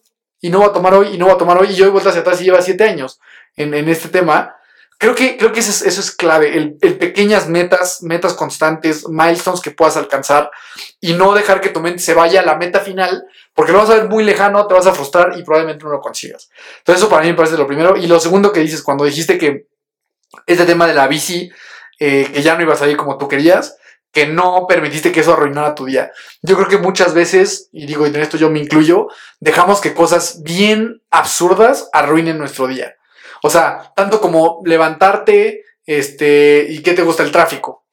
Ya, hay, hay gente, y yo a veces me incluyo en eso, hay veces que con un tráfico que ya llegaste 30 minutos tarde, ya te frustras las siguientes 15 horas que te quedan por Ya vivir está lloviendo, ¿no? o está lloviendo, a mí la lluvia me frustra cabrón, o sea, como que, como que ahorita que decías eso, yo, yo pensaba en cuántas veces no, por lo menos yo y seguramente habrá más personas que lo hacen, dejas que tu día se arruine por un mini factor que no controlas y ya todo tu día se fue a la basura por simplemente algo que no salió como tú querías. Como no salió como yo quise, pues entonces ya el día es una mierda, ¿no?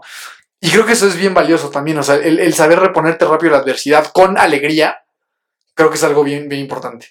Este, pero bueno, nosotros, ¿cómo vivimos este pedo? Antes de llegar al maratón, antes, antes del maratón. Pues yo estaba muy, muy emocionado. O sea, digo, yo me paré como a las 6 de la mañana, desayunamos rápido. Y yo, en cuanto vi que, o sea, yo no me estaba esperando en cuanto me avisara la aplicación que tú ibas a salir a, a, a nadar, para ya irnos corriendo para allá. Este, pues llegamos muy bien, la verdad llegamos como justo en tiempo para verte, para verte salir de la, de la, de la natación y empezar la, la bicicleta. Eh, luego en la bici, pues ahí sí nosotros teníamos como seis horas de ver cómo nos, cómo nos entreteníamos. O sea, ahí estábamos platicando, o sea, bien con mi papá y con Tessa. Eh, y luego fue este momento, ¿no? O sea, este momento, el- el- mi primer momento como de, como de asombro, güey. Que fue cuando justo nosotros estábamos, o sea, fuera de nuestro hotel, pasaban ahí las, o sea, era justo cuando empezabas cada vuelta, Ajá. este, donde estaba, donde estaba nuestro hotel. Entonces yo vi que tú ya venías más o menos para allá, entonces me salí con Tessa a esperarte cuando tú ibas a iniciar la tercera vuelta. Antes de la tercera vuelta no te habíamos visto, o sea, en la bici, Sí. más que cuando saliste, pero, ah, o sea, no, no durante el trayecto. Y ahí fue justo ya cuando ibas pasando.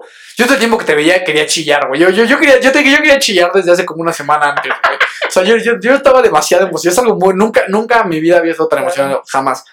Este. Y entonces ahí fue la primera vez que, que vi lo que, te, lo que te he venido diciendo los últimos par de días. O sea, que vi un, un rostro. O sea, porque pasaste en la bicicleta y me acuerdo que nos gritaste, este, me falta solo una vuelta más. Pero yo vi una cara como de una certeza y de una confianza y de un hambre y uno y un Eye of the Tiger que yo nunca te había visto así.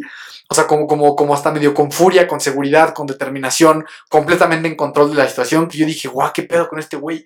O sea, ¿de dónde salió este cabrón que, no, que como que no había visto en, así como, como en vivo y a, y a todo color, ¿no? Entonces como que desde ahí fue como un primer momento como de shock, que me quedé impresionado porque te vi muy seguro, muy determinado, súper confiado de lo que estabas haciendo. Y luego, bueno, ya eh, al principio, cuando sal, cuando, antes, o sea, para que tú termines de contar cómo fue lo, lo del maratón, eh, cuando saliste de correr, yo también sabía que eso iba a ser súper emocionante. Este, y también tú y yo lo habíamos platicado, ¿no? O sea, que yo sabía que iba a ser emocionante para mí y para ti un chingo, ¿no? Porque a mí en el 73 me pasó igualito. O sea, que sales y sales corriendo súper Sí. feliz y a chingada, y ya luego te das tiempo, te, te das cuenta de que no es tan buena idea estar tan emocionado, pero pues es algo como que te dejas ir y que creo que también es parte de lo, Estaba pues, de lo bonito, estaba ¿sabes? O sea, como si yo ya sé que ese va a ser un momento de muchísima euforia. Eh, y entonces cuando yo te vi, que ya hay unos videos, si, si van a Instagram, en nuestras historias dis- destacadas, ahí está algo que dice Iron Man Cozumel, ahí pueden ver todas las historias. Este, ahí hubo un momento en el que yo te vi corriendo hacia mí y me acuerdo que me gritaste, ya estuvo cabrón, y me diste, o sea, me diste el puño. Y otra vez ahí dije, güey, qué pedo con este cabrón, o sea, es un, o sea, trae, trae, trae una actitud de un, de un tigre que, como yo te decía, yo siento que era como un espíritu eh, y, y un, y un empuje que tenías como guardado por muchos años y que ahorita literal como que destaparon la jaula y salió, cabrón. Y entonces, o sea, yo hasta, hasta, hasta intimidante, a veces dije, pero este güey está segurísimo de lo que está haciendo, súper fuerte, súper sólido, súper confiado.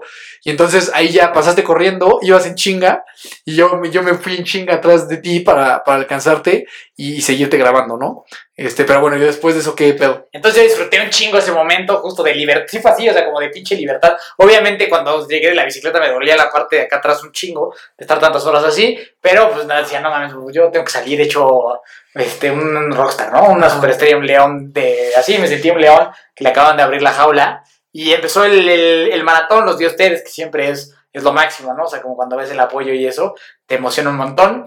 Y ya pasé el primer kilómetro, sí, como a 4.50, una locura así, que para, para, para mí es una locura. No, y Este, después, de, pasado y después de después eso. de- Y entonces, este, pues empezaron los pequeños problemas estomacales. Empe- empe- Empezó a, a- a tener ganas de salir la caquish, ¿no? Lo que vendría siendo la caquish. Y, lo- y en la primera vuelta tuve que parar tres veces a la caquish. Le caquish. Ale caquish.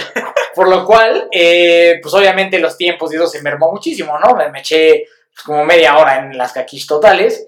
eh, pero ahí venía, ¿no? Ahí venía tratando de, de mantener un ritmo como de 6 el kilómetro, pero pues las caquish lo hacían muy complicado, ¿no? Entonces ya después de que salía todo lo que tenía que salir, empecé a sentir que mis pies se dormían y traía muy dormidos los pies.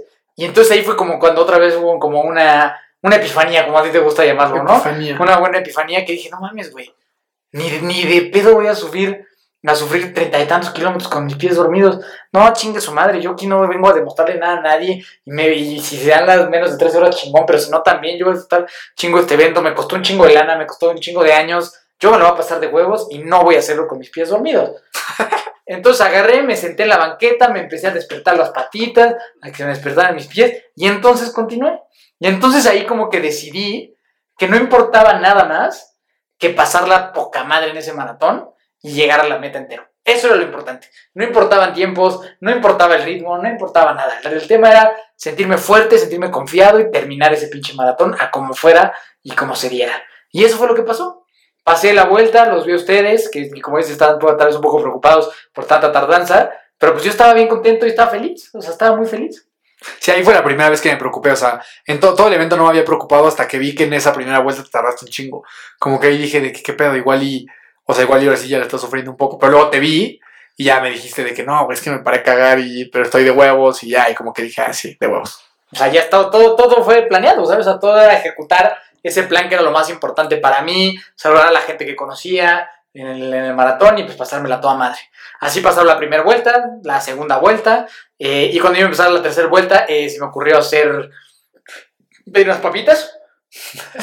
unas papísimas, unas papísimas. Sentí que se me antojaban unas papísimas porque ya no soportaba los geles ni nada. Entonces, pues cuando los vi a ustedes, les pedí unas papitas fritas y agradezco inmensamente, una vez más, a Tessa que me trajo unas papas a la francesa y a ti que me conseguiste un kilo de papas sabritas. Yo corrí un chingo, ¿eh? o sea, eso todo- ese, ese día, o sea, yo creo que yo habré corrido como unos, como unos cinco mínimo, Ajá. como entre cinco y seis, entre las papísimas, en correr contigo, ir al hotel, regresar, muy chingón, la neta. Muy chingón.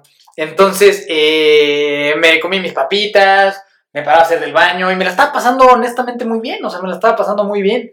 Eh, siempre todo el mundo, eh, y yo lo tenía también presupuestado, que en algún momento en estos eventos te da un muro, te da un momento muy oscuro mentalmente en el cual te preguntas por qué estás aquí, qué estás haciendo aquí, para qué estoy haciendo esto. No hubo ese momento, siempre estoy muy seguro de por qué estoy haciendo, para quién lo estoy haciendo, cómo llegué aquí. Entonces, para mí fue disfrutar 13 horas de hacer ejercicio. Y aunque suene muy loco, lo disfruté un chingo. Claro que el esfuerzo físico cansa y claro que te duele y todo, pues sí, obviamente eso sí. Pero yo estaba muy feliz, muy Yo, feliz. yo te di mi collarcísimo pensando en que iba a llegar ese momento. Pues a lo mejor ese lo evitó. Sí, o sea, es que yo, bueno, yo tengo un, yo tengo un, un collar que a lo mejor han visto en algunas fotos o algo así, pero es una M. Y es una M, pues porque mi hermano se llama Miguel, mi papá se llama Miguel y mi mamá María Teresa. Y yo, y yo le dije que para mí era importante, o sea, yo le di mi collar para que compitiera con ese collar, que si ese collar ahorita ya, güey, qué pedo, este collar tiene toda la Super fuerza. la super fuerza del mundo, fue con el que yo hice 73 y mi hermano ahora hizo el, el maratón, porque yo le decía que, pues creo que en momentos muy complicados, siempre es bueno acordarte de que hay gente esperándote en la meta, ¿no? Y que hay gente contando en que, en que tú vas a hacer esto bien. Y entonces por eso le di este collarcísimo para que compitiera con él. Cuando se lo di, obviamente chillé. Este, Muchas yo, yo, yo, yo- fui el rey del llanto en este en Bienvenido, esos momentos. bienvenido.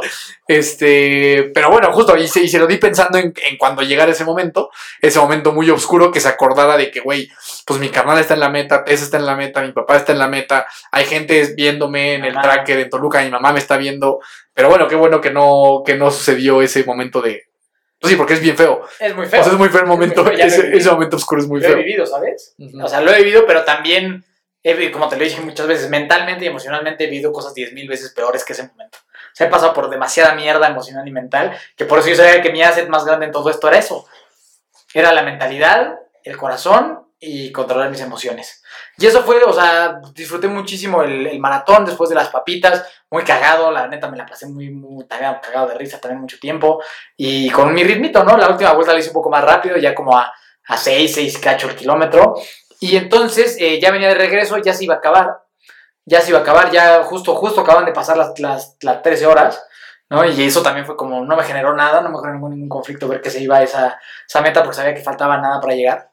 Y eh, entonces llega el kilómetro 40 y entonces conscientemente y no por una necesidad de que mi cuerpo ya no pudiera, decido caminar ese, ese kilómetro. Y decido caminar ese kilómetro en la noche en Cozumel con el mar al lado para honrar y para reflexionar todo lo que me había llevado a donde estaba en ese momento. Para acordarme de todas las veces cuando fui pequeño y me dijeron que yo no era suficiente, para acordarme de todas las veces que me hicieron menos cuando yo tenía sobrepeso, cuando acordarme de todas las veces que yo me sentí menos valioso y querer pertenecer, cuando me fueron a internar, cuando tuve problemas de salud, cuando me dijeron que no era bueno para jugar fútbol, cuando me dijeron que me querían mandar a otro equipo, cuando gente me dijo que pues yo cómo iba a empezar a correr, que como yo no sabía correr, que yo no iba a poder nunca dejar de fumar, cuando, cuando hice el primer, tel- la 5K, el primer 21K, o sea, como que fue repasar en 10 minutos caminando, pues todo el camino que me llevaba a donde estaba y que estaba a punto de culminar con la gran historia y la gran hazaña y la gran mamada y lo que nadie hubiera pensado que yo iba a poder realizar en algún momento, ni yo mismo, ¿no? Y sabiendo que estaba cerca de verlos a ustedes y que yo les prometí, y sobre todo a Tessa, yo le dije, para mí lo más importante de este mundo es tú y casarme contigo, entonces no te preocupes, yo voy a llegar a esa meta y voy a llegar bien y no me va a pasar nada, ni, me, ni va a estar sucediendo nada. Y lo mismo les dije a ustedes y lo mismo dije mamá, yo ahí voy a llegar y ahí voy a estar muy feliz. Y a final de cuentas, honrar y decir, pues esto es por mi, por mi yo de 18 años con sobrepeso e inseguro y, y que siempre valió mucho, o sea, que nunca, nunca debió de haber dejado que lo hicieran sentir menos, ni por cómo se veía, ni por lo creía, ni porque, ni porque pesaba lo que pesaba, o se vistiera como vistiera, ¿no? Era, esto es, al final de cuentas, con muchas cosas diferentes y hábitos diferentes, pero pues mi corazón. La misma persona, está. Entonces dio el kilómetro 41.195 41 y dije, ahora sí me voy a dejar como zorra este último kilómetro, porque Esa zorrería. La zorrería, porque este es el kilómetro, este es el cierre que yo quiero tener, y así es como yo quiero tener a la meta, así que me fui corriendo como zorra y me sentía fuerte, me sentía entero para poder correr ese kilómetro después de haber hecho 13 horas de ejercicio, me sentía entero como para correr ese kilómetro a esa velocidad y terminar en la meta como yo quería terminar y, llegar con una pinche determinación y seguridad de decir, esta madre me la acabo de comer entera. Y acabo de, y me, me siento súper chingón, me siento fuerte, me siento sólido, no me acalambré, no hubo, no hubo necesidad de que alguien me ayudara, ni de llegar de milagro, llegué entero, es más, pude haber hecho 10 kilómetros más, si hubiera querido. Entonces, para mí era un tema de decir, esa es la forma en la que yo quería acabar esto. Yo no tenía ninguna prisa por acabar, no tenía ningún tiempo el que cumplirle, para mí era cumplirme a mí y terminar este evento con dignidad y con mucho orgullo de quién soy, de lo que he logrado, de dónde vengo y decir, hoy eres un Ironman que para mí, no mames, o sea, no, no lo escuché tan emocionado que estaba. Pero, está en el video. Pero está en el video. Para mí ese, esa madre de ya eres un Ironman o you are an Ironman era, no mames, o sea, este, puta, llorar nomás de pensarlo. Yo y pensar que ya es una realidad, todavía ni siquiera me acaba de caer el 20, ¿no? Entonces entré con un pinche, igual que la primera vez, entre pinche grito y rugido de pinche león. Y nada más la diferencia fue que terminé pero me sentía perfectamente bien. Perfectamente bien y lo único que quería era llegar, abrazarlos y decirles que ya se había logrado la, la meta y que oficialmente se había logrado la meta. De Adicto Ironman llegaba al fin. Está muy cabrón, güey. La verdad está muy cabrón porque, pues justo, o sea, como que lo que quisiera que la gente entendiera es que tú, pues llegó un momento en tu vida que eres un cabrón de 100 kilos que fumaba y que tomaba sin parar, güey. Más agrégale mil y un inseguridades, traumas. distintos de la infancia, ¿no? O sea, como que eso es lo que a mí me gustaría que la gente tuviera, o sea, que, que, pudiera dimensionar lo que, lo que esto, esto representaba. Que no era de que, ah, pues un Iron Man y ya, o sea, lo que había de fondo de esto era demasiado grande. Y está muy cagado que tú, o sea, eso, eso que tú viste como en el kilómetro del, del 40 al 41, lo mismito yo estaba pensando bajó perfecto, era como el kilómetro 38.8, o sea, de que ya vas a entrar como a la última recta. Eso mismito que pasaba por tu cabeza, obviamente, pues desde mi perspectiva y no de la tuya. Desde ahí yo empecé a chillar muchísimo, porque justo yo veía eso, o sea, yo lo que estaba viendo era toda, o sea, como que del kilómetro 38 al 42, vi como toda la película de tu vida pasar y cómo este era el fin, por lo menos de una primera parte de esa película, ¿sabes? O sea, todavía ahorita vienen muchas más y muy padres, pero era como el fin de una primera parte de la película, era como un fin de una primera temporada, por así decirlo.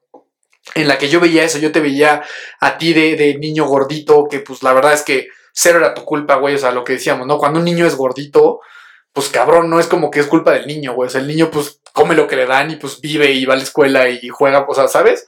Como que de repente la aleatoriedad no beneficia a algunos niños.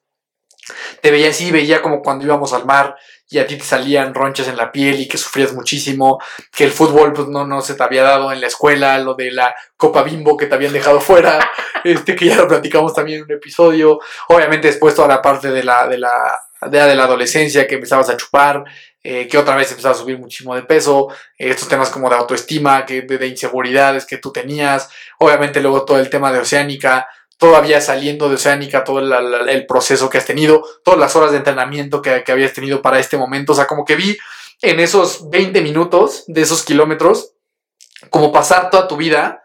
Y yo, yo ya estaba en la meta y obviamente estaba viendo a la gente llegar.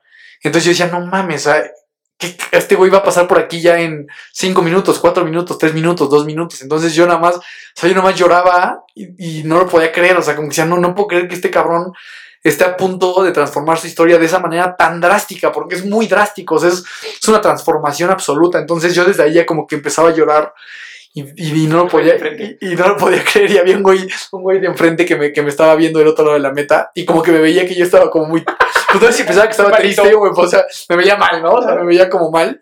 Y me acuerdo que lo, cruzamos miradas y nada más me, me hizo señal así de respira, respira, así como de, como de que todo está bien, todo está bien, y yo nada más le dije así de que gracias, carnal.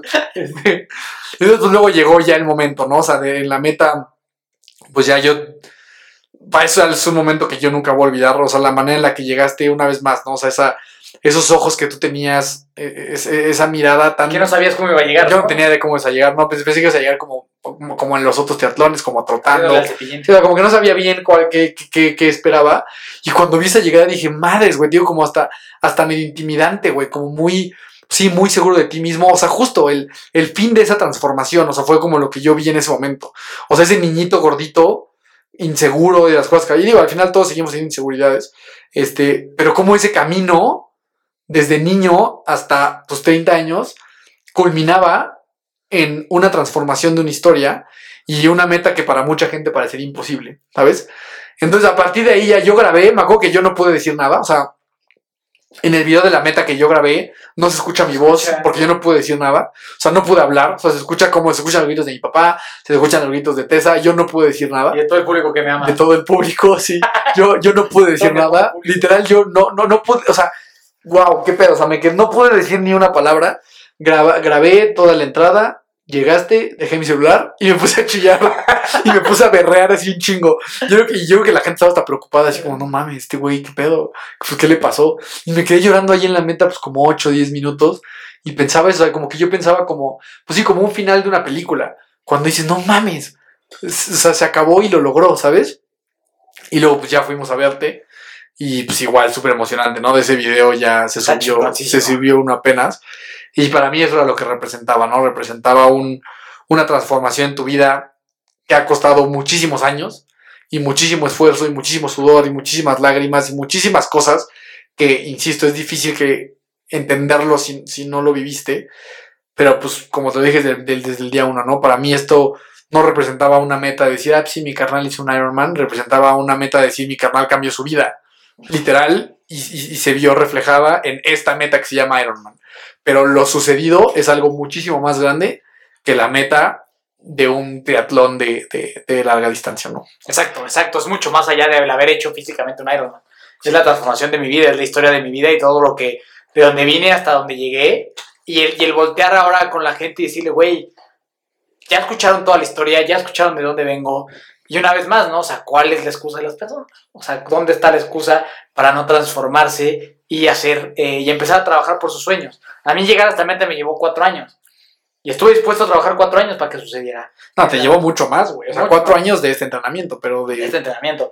Pero sí, pues sí, exacto, es una vida entera, ¿no? Para construir esta situación. Entonces, yo creo que también esa parte de estar dispuesto a que tenga que durar lo que tenga que durar para que cumplas el sueño, vale muchísimo la pena. Eh, también tengo que hablar que suena muy padre mi esfuerzo y todo, pero no podría yo haberlo hecho sin gente a mi lado. Eso sería una mentira total. Sin, sin tu apoyo desde siempre, ¿no? O sea, por ejemplo, tú me apoyas desde que, desde que de verdad pues sí creías que era un buen portero y todo lo que acabas de comentar, pues siempre quisiste eso para mí, siempre has estado para mí incondicionalmente, ¿no? Y para mí eso siempre ha valido oro, o sea, saber que tú estás ahí conmigo y saber que, pues siempre, siempre, por ejemplo, cuando yo tenía mis problemas de acceso era un pedo para mí, ¿no? Saber que yo no era buen, buen ejemplo para ti, ¿no? Entonces para mí la, la motivación de, desde que tú naciste siempre fue como, no mames, tengo que ser un güey chingón para, porque este güey es mi hermano menor, ¿no? Entonces para mí, eh, si tú no estuvieras, no hubiera sucedido. No lo hubiera logrado, estos no son temas que yo, que yo crea que yo hiciera solo, tú, o sea, con tu apoyo, con todo esto, esto es una realidad, ¿no? Desde, desde los entrenamientos, desde que hicimos el primer 5K juntos, el triatlón juntos, el maratón ha sido parte siempre de esto, entonces para mí es muy importante reconocer que pues sin ti esto no hubiera pasado, ¿no? Tengo la bendición también de tener unos grandes papás que, que creen y me, y me apoyan en todas estas cosas y est- están ahí para mí, que me han enseñado y forjado el carácter que tengo hoy, los dos, o sea, al final de cuentas el resultado de eso. Y pues que como les decía hace rato en la comida, no tengo la gran bendición de haber escogido una compañera de vida maravillosa, con la cual no tengo ninguna sola duda de que quiero pasar el resto de mi vida y que, y que con quien siempre sé que cuento con un apoyo incondicional. Entonces, y, y obviamente, sin dejar de, de al lado, que, las- que las redes sociales de Hermanos de Fuerza eran una puta locura ese día. ¿Sabes? O sea, el saber que hay gente que. Hay unos que me conocen mucho, que son muy buenos amigos míos, que estuvieron para despedirme, que me hicieron un evento para despedirme y que estuvieron ahí viviéndolo así, ¿no? A pesar de así, a flor de piel, a pesar de no estar allá, este, pues viviéndolo así, recibir montones de más, más, o sea, mensajes de WhatsApp que mi cumpleaños, ¿no? O cosas así, o sea, una verdadera locura, o sea, se generó, o sea, Una buena fiebre, una buena fiebre, fiebre. importante, ¿no? Entonces agradecer también a todas mis amistades, ¿no? A las que hoy están y, y, que todos saben perfectamente quiénes son, que estuvieron ahí, que me han escrito, que estuvieron en todo el proceso de entrenamiento desde, desde el cero a esto y, este, y que están ahí para mí, ¿no? Y también a, toda la gente que ahora nos escucha, eh, que, que escuchan estos programas y que me mandaron una felicitación, que comentan, que compartan, pues también, pues eso, eso es como una fuerza que viene de otro lado y, se agradece inmensamente, ¿no? Entonces, yo pude cumplir este sueño gracias a, mucha a muchos factores. No nada más a levantarme, echarle ganas, ¿no? Sino sí, sí soy una persona bendecida, afortunada de contar con la gente correcta y de haber tomado las decisiones correctas y, y de creer en mí. Entonces, este pedo es de creer en ti y así serte fiel a ti mismo, ¿no? Serte fiel a lo que tú crees, a tus límites, ser humilde, saber, yo sé que me va a cargar el payaso si hago eso y nomás estoy haciendo esto por impresionar a alguien a lo mejor, o no. Entonces, para mí, eh, este evento me cambia la vida, no sé qué vaya a venir después, pero sí sé que no hay nada que me vaya a detener, sé que no hay nada que no pueda hacer, y sé que el pedo aquí es constancia, dedicación y juntarte con la gente correcta. Juntarte con la gente correcta, inspirarte y ser una buena persona, porque al final de cuentas, la gente a mí no me quiere porque yo hago un Ironman o no, me, o sea, la gente me quiere porque soy una buena persona y porque siempre mi interés ha sido ayudar e inspirar a los demás. Entonces creo que eso hace una diferencia grande. Cuando la gente te quiere, no porque, ay, qué impresionante este cabrón, no, no sino porque, porque es una buena persona, y, eso a mí me hace sentir muy orgulloso y muy feliz el saber que soy una gran persona, más que que sea un gran atleta, lo que sea, sino que soy una gran persona tratando de aportar su historia, su vida, pues para hacer el mundo mejor, un mundo con soñadores, con gente sana y con mucha fuerza. No, pues muy chingón, la verdad es que, pues sí, yo lo puse en mi publicación de Instagram, o sea, yo puse que yo ya tenía un nuevo día favorito. Y a la fecha sí es, sé que probablemente va a cambiar en cuanto tú y yo hagamos uno juntos. Sé que es algo que tiene que suceder, o sea, en algún momento... 73 de Monterrey, empujen, empujen comunidad. parece que el 73 de Monterrey es la competencia que haremos de inicio a fin, que es algo que a mí me, me llena de entusiasmo y a lo mejor ese será mi nuevo día favorito, pero hoy Estoy seguro que es este. Yo nunca había estado tan emocionado en mi vida. Nunca, yo nunca pensé que se podía llorar tanto de emoción. O sea, yo estaba, yo estaba llorando como si, güey, no sé, güey, qué pedo, como, no, no, no tengo, o sea, no, no, no, como no. nunca. Sí, como nunca, literal, es algo, algo muy extraño que nunca voy a olvidar. Y pues nada, pues sí, igual como tú dices, agradecer a todas las personas que, que nos escribieron. Eh, mucha gente me escribía a mi perfil o al tuyo o al de Hermanos de Fuerza, pero gente que, que, estuvo ahí durante el camino y que genuinamente estaban interesados en que las cosas se dieran bien. ¿no? Y eso lo vivimos desde mi 73 con lo del esguince y esto, como estos mensajes de apoyo de gente que de alguna manera nos escucha y está como al pendiente de estos temas. De verdad, mil, mil gracias. Este, y creo que ahorita vamos a poner bueno, también felicitar a los, a los atletas. o sea, muchas felicidades a todos los atletas que terminaron esta, esta, esta competencia que no mames, para nada es algo sencillo, eso es una completa locura. Eh, a las hermanas del Valle, ¿no? Que son unas super cracks que ellas prácticamente hicieron todo juntas, ¿no? Casi, hasta el final se despegó un poquito Fer, pero sí. Entonces vamos a dejarles ahorita unos audios para que escuchen a estos grandísimos atletas y que les cuenten un poquito de sus, su experiencia y un poquito de sus aprendizajes. Güey, soy Ger del Valle. Oye, nombre, nuestra experiencia en Cozumel estuvo muy perrón. Fíjate que mis hermanas se propusieron este hacer este reto faltando cuatro meses antes. Y, pero ya traían toda la preparación del, del Mundial del 73, el 73 de Acapulco y el 73 de Texas, ¿no? Y la verdad que yo estoy muy consciente de todos los sacrificios que tuvieron que hacer, todas las desmañanadas, todos los kilómetros que tuvieron que hacer arriba de la bici, corriendo, todas las horas que tenían que meter, la cantidad de comida que tenían que comer para poder recuperarse, ¿no? Este fue un año pues muy difícil para ellas, pero también muy padre. Este quedaron muchos buenos amigos de rodadas, pero también sacrificaron todo lo que son las fiestas y las desveladas ¿no? Por, por salir a entrenar al día siguiente en la mañana. Pero fíjate que nosotros llegamos un mes antes a Cozumel. Ahí en Cozumel nos dedicamos a, a disfrutar, a entrenar poquito, ya, ya pues que, a que mis hermanas se mentalicen para el reto que iban a hacer, ¿no? El Full Ironman Cozumel 2021. Este, yo me acuerdo que yo les decía a mis hermanas que no, que porque estaban muy chiquitas, que era mucha distancia, que que iban a sufrir mucho y así, ¿no? Yo las veía muy chiquitas. Una tiene 20 años y la otra tiene 23. Pero la verdad que todas las ganas que le metieron y todos los entrenamientos que hicieron, pues sí dieron sus frutos.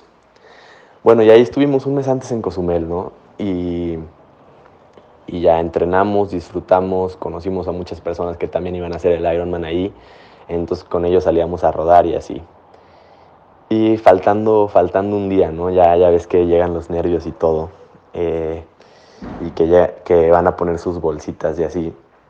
La verdad que pues yo estoy testigo de todo lo que, lo que viví por fuera, ¿no? Yo, yo que no hice el Ironman, este, y ahí echando porras y viendo su plan de nutrición y ayudándoles con, con los tiempos y ayudándoles con, pues, con lo que ellas quisieran, ¿no? Llega, llega el día del, del Ironman, este, un aguacero en la mañana, 4.30 de la mañana, este, las porras también mojándonos, llevándolas a, pues, al punto de arranque y, y ya dejamos que arrancáramos, nosotros nos fuimos a desayunar y esperamos a que termine la natación. La, la, verdad que la natación fue una natación muy rápida, no nos esperábamos esos tiempos. Este, yo estaba como loco de wow, estaba súper sorprendido del tiempo que habían hecho mis hermanas. Y, y después de desayunar, yo me fui a rentar una, una moto para, para verlas en la bici, ¿no? Y ahí estaba, cada, cada vuelta que pasaban yo les, yo les preguntaba qué necesitaban, todo lo que, los tiempos como iban, y entonces yo les decía, van en tercero y cuarto, no pueden aflojar, vamos, vamos, vamos. Y así, ¿no? Echándole muchas porras, y, y la verdad que yo las veía muy fuertes. Iban promediando una velocidad, también fue una bici muy rápida, que creo, creo que promedian 32 kilómetros por hora. Este, yo, estaba, yo las veía muy fuertes y yo les dije, a su paso, a su paso, no se vayan a pasar, pues igual y luego se emocionan y en la corrida les pega, pero la verdad que sí traían la mente muy fría y, y pues sí se conocen muy bien. Entonces, pues iban muy, muy bien. Faltando la tercera vuelta, pues nos llega el tormentón, ¿no? Yo, yo ahí en la moto echándoles porras, este, diciéndoles cómo iban y Mari que, que ahí se empezaba a sentir como mal del estómago, entonces pues le marco a mi mamá y una pastilla para el operamida, ¿no? Para que no esté haciendo pues líquido y no tenga tantos malestares. Y entonces pues ya ahí las porras, ¿no? Con toda la familia y cuando pasa, no, era una emoción que no sabes cómo se siente ver a tus hermanas, ver a tus hermanas este, hacer pues un sueño, ¿no? Un, un sueño que siempre han querido hacer este, a su edad y hacerlo juntas y que vayan juntas en la bici y, y que vayan juntas corriendo también es algo pues inexplicable, ¿no? Se bajan a correr, la verdad que las vi muy fuerte, empezaron un paso muy rápido eh, y ya les faltaba el maratón, ¿no? Ahí en el maratón, pues ya sabes, todo ahí es cuando entra la mente, ahí es cuando, cuando pues más porras necesitas echar, cuando más pues ganas le necesitas meter para que se motiven y sigan y sigan y sigan.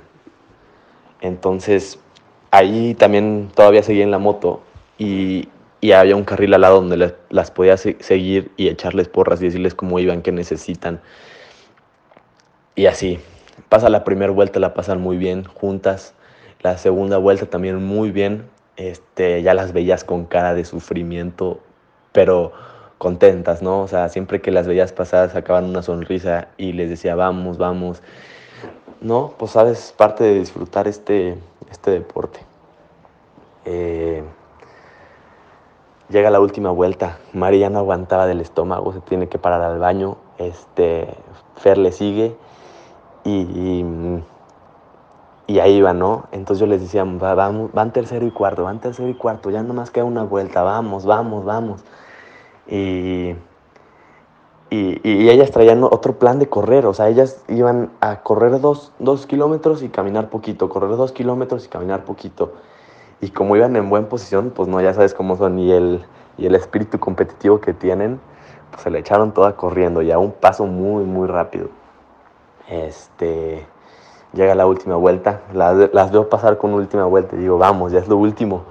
También como, como porra y como hermano, pues no sabes cómo se siente pues, unas se te llegan las emociones de felicidad, este, o sea, son emociones inexplicables, ¿no? Tienes ganas de llorar y todo.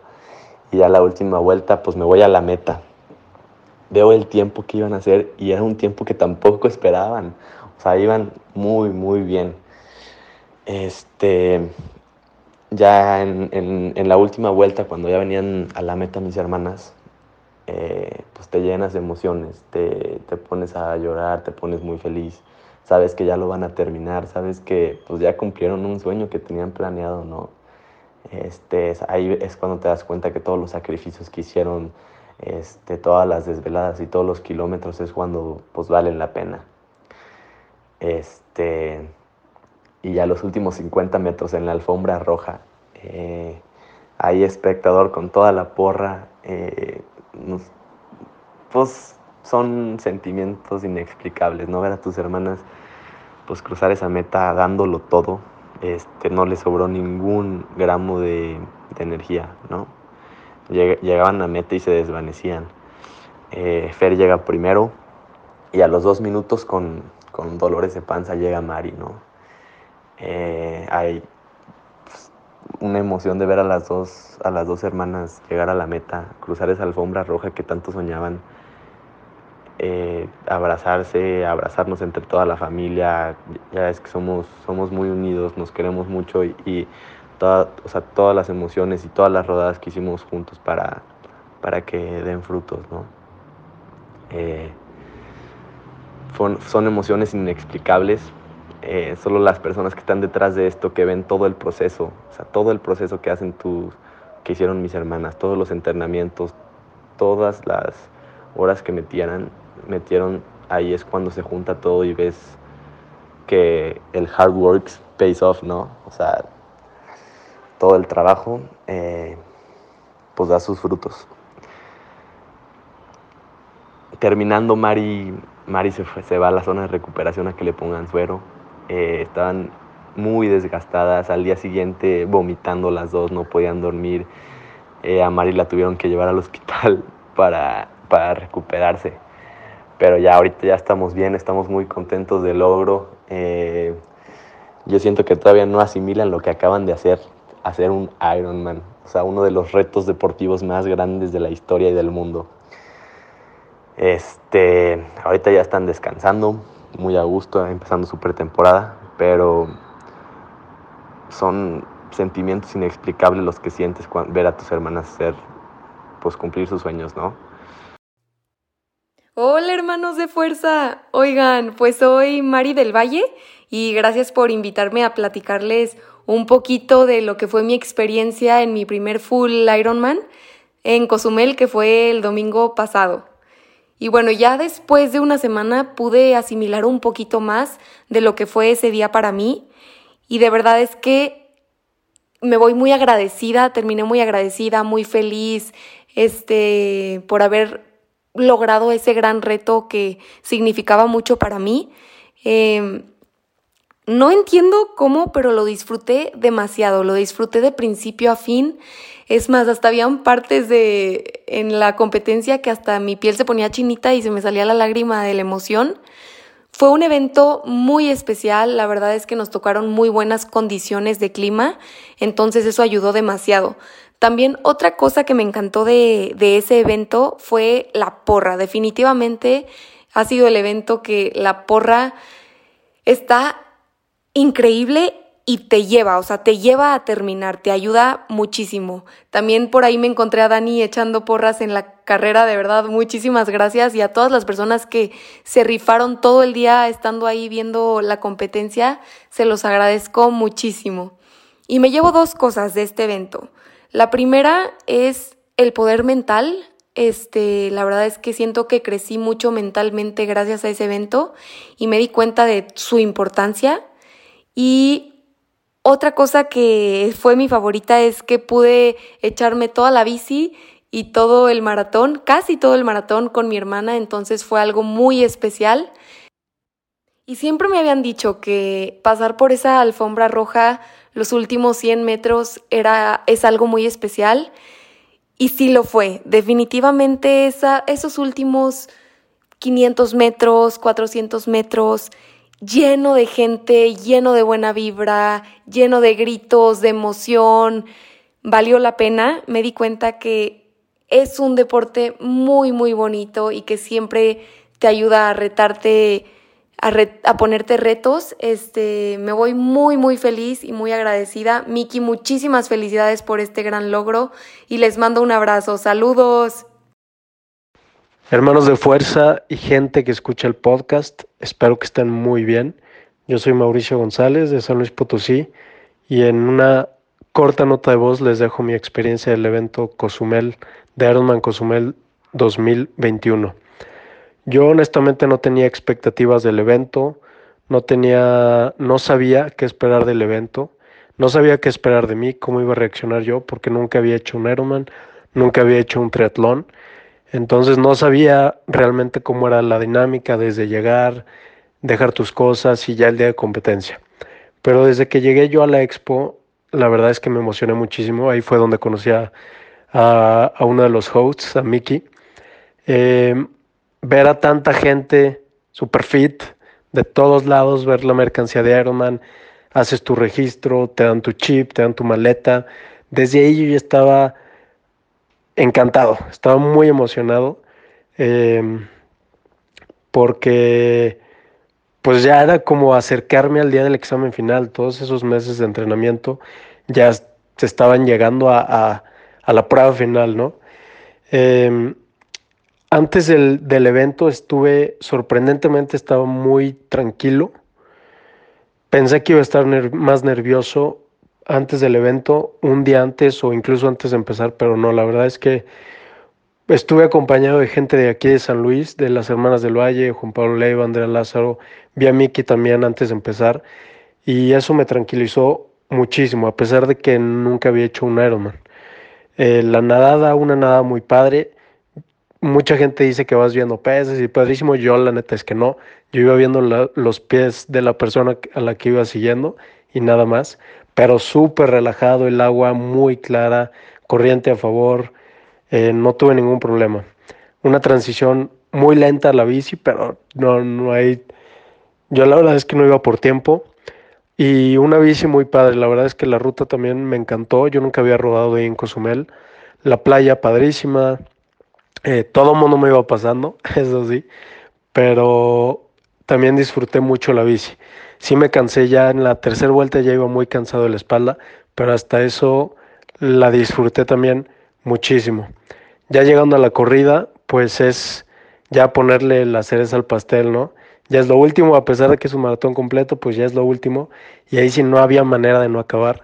Me encontré ahí también al buen Mickey, nos echamos porras. Y ahí sí la sufrí, del kilómetro 21 al 28, la panza se me apagó, ya no me jaló, no me entraba nada, pero no había manera de no acabarlo porque ya faltaban 14 kilómetros después del 28. Entonces fue, pues ahí sí, ahí sí que es mucha cabeza, es mucha cabeza.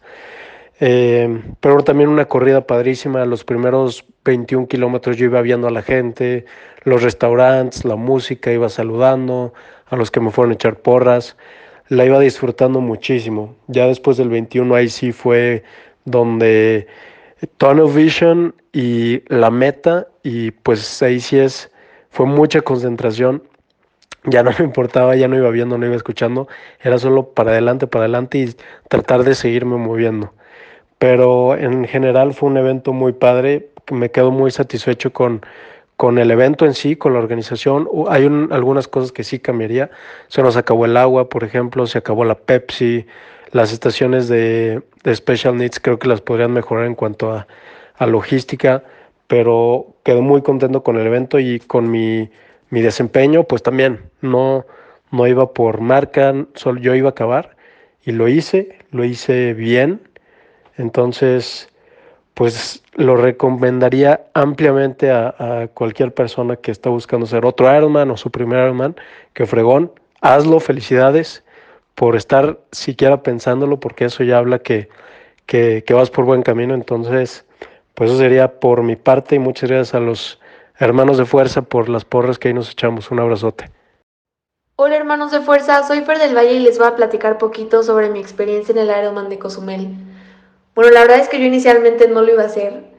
Iba a ir de porra solo a ver a mi hermana, pero bueno, ya después de mucho pensarlo y de que ella me convenció también, me inscribí y fue la mejor decisión que pude haber tomado.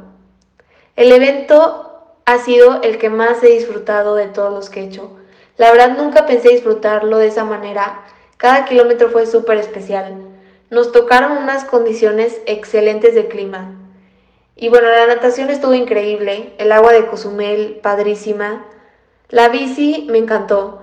La verdad yo sí iba un poco preocupada porque se me iba a pasar, bueno, según yo se me iba a pasar un poco lento, pero antes de arrancar una amiga me dio un consejo y me dijo, es que no lo veas por kilómetros, velo por vueltas. Y bueno, eso me ayudó muchísimo, se me pasó volando toda la bici y me encantó que hayan sido también tres vueltas, porque pasabas muchas veces por la porra y eso estaba increíble. Mi parte favorita fue el maratón, porque lo corrí con mi hermana y se me pasó, bueno, fue un momento súper especial. Y aunque no íbamos platicando ni mucho menos, porque claro que las dos íbamos ya bien cansadas, pero el hecho de traerla de compañía me ayudó mucho y hizo que lo disfrutara todavía más. Y bueno, también mucho se lo debo a la porra. La porra en Cozumel estuvo increíble. Dani, muchas gracias a ti también porque por ahí te vi varias veces en la porra. De verdad que pasabas por ahí, la gente animándote y gritándote y se te olvidaba que ibas cansada. Mucho, mucho fue gracias a ellos y de verdad muchas gracias a todos los que estuvieron ahí porque sin ellos no hubiera sido lo mismo. Miki, también muchas felicidades por este super logro, por haber llegado a la meta. Este, yo creo que para todos fue una super experiencia. Yo me llevo mucho de ella, aprendí mucho de esa experiencia también. Y bueno, no me arrepiento. Yo creo que fue la mejor decisión que pude haber tomado inscribirme. Y gracias a todos de verdad los que estuvieron echando porras, porque sin ellos yo creo que sí le hubiera sufrido como el triple. Pero bueno, muchas gracias hermanos de fuerza por invitarme a contarles poquito de mi experiencia. Hola a todos, mi nombre es Israel Solórzano. Eh, el aprendizaje más grande que me dejó este Ironman es lo fuerte que puede llegar a ser la mente sobre, sobre la sensación que puede tener el cuerpo. En mi experiencia llegó un punto en el que el cansancio físico fue tanto que tuvimos que activar la mente para poder lograr el objetivo que era terminar a pesar de que, de que el tiempo era bueno, de que la situación era buena, el cuerpo dijo no más, pero la mente dijo claro que se puede. Y por otro lado es aprender a que uno puede hacer su mayor esfuerzo y tener la mejor preparación, pero siempre hay circunstancias que no dependen de nosotros y también tenemos que enfrentarlas y asimilarlas. En mi caso tuve una ponchadura que me retrasó 10 minutos y fue lo que me, lo que me prohibió o lo que me limitó a poder romper las 10 horas y eso pues definitivamente no no estuvo en mis manos, pero sí estuvo en mis manos darle la vuelta a la página y continuar con el evento. Saludos. Entonces, eso fue lo que nos dijeron nuestros hermanos, atletas, compañeros Ironman que tenemos acá para ustedes. Y pues nada, la invitación es cumplan, vayan a buscar sus sueños, pase lo que pase, luchen búsquenlos, no se limiten por lo que hayan sido. Y pues si yo lo logré, y no, no, o sea, no les voy a decir la neta que si yo lo logré, tú también puedes cumplir un Ironman porque tal vez no es cierto. O sea, pero sí busca cuál es tu Ironman, ¿sabes? O sea, busca cuál es tu sueño y busca lo que tienes que hacer para lograrlo. Y si sucede, increíble. Y si no sucede, pues o lo vuelves a intentar o también no ates tu vida a que las cosas sucedan. Siempre hay mucho más puertas y más opciones para ti y para nosotros. Entonces, pues no, sé qué vaya a venir después, pero aquí estaremos para seguirles contando historias inspiradoras como esta que acaban de escuchar. Espero que les haya gustado y les regalo todo este esfuerzo y toda esta todo, todo mi amor. Sí, yo me quedo completamente con eso. No se aten a un resultado, es algo que a mí, yo la verdad es que todavía no podría dar ese consejo porque no lo he aplicado en mi vida. El atarte a un resultado puede hacer que, dejes de disfrutar muchísimas cosas.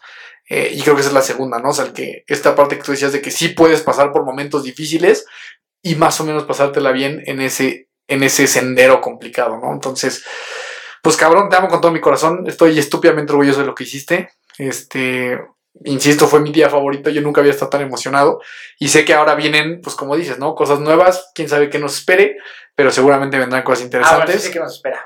¿Qué? 12 Ironmans más, y nos, no, 11 Ironmans más y nos vemos en Hawái. No mames, o sea, yo, yo no, bueno, yo, yo, yo, no, yo no sé qué pedo con Iron Man, está muy cabrón ese asunto. Este, pero bueno, familia de fuerza, pues muchas gracias por haberme escuchado. Mi nombre es Daniel Torres, Dani Torres. Me encuentran como Daniel Torres con dos O's en todas las redes sociales, sabíais por haber. Y pues muchas gracias por escucharnos y felicidades una vez más al famosísimo Iron Mike. Sí, señor. Sí, señor. Gracias por habernos escuchado, por habernos apoyado. Gracias a ti, sabes que te amo con el alma desde siempre, para siempre y a todos los demás también. Y nada, lucha por tus sueños siempre, de verdad. Les vale la pena y disfrútalo. Si no lo disfrutas, si no te estás pasando bien, la vida es muy corta como para estarla pasando la chingada. Así que chinguele, póngale ganas y nada, pues persiga sus sueños. Me voy con Miki Torres C, hermanos de fuerza en todas las plataformas. Gracias al productor Juan que está aquí con nosotros también una vez más. Y eh, pues nos escuchamos la semana siguiente. Recuerda siempre que nunca te rindas y la buena suerte te encontrará.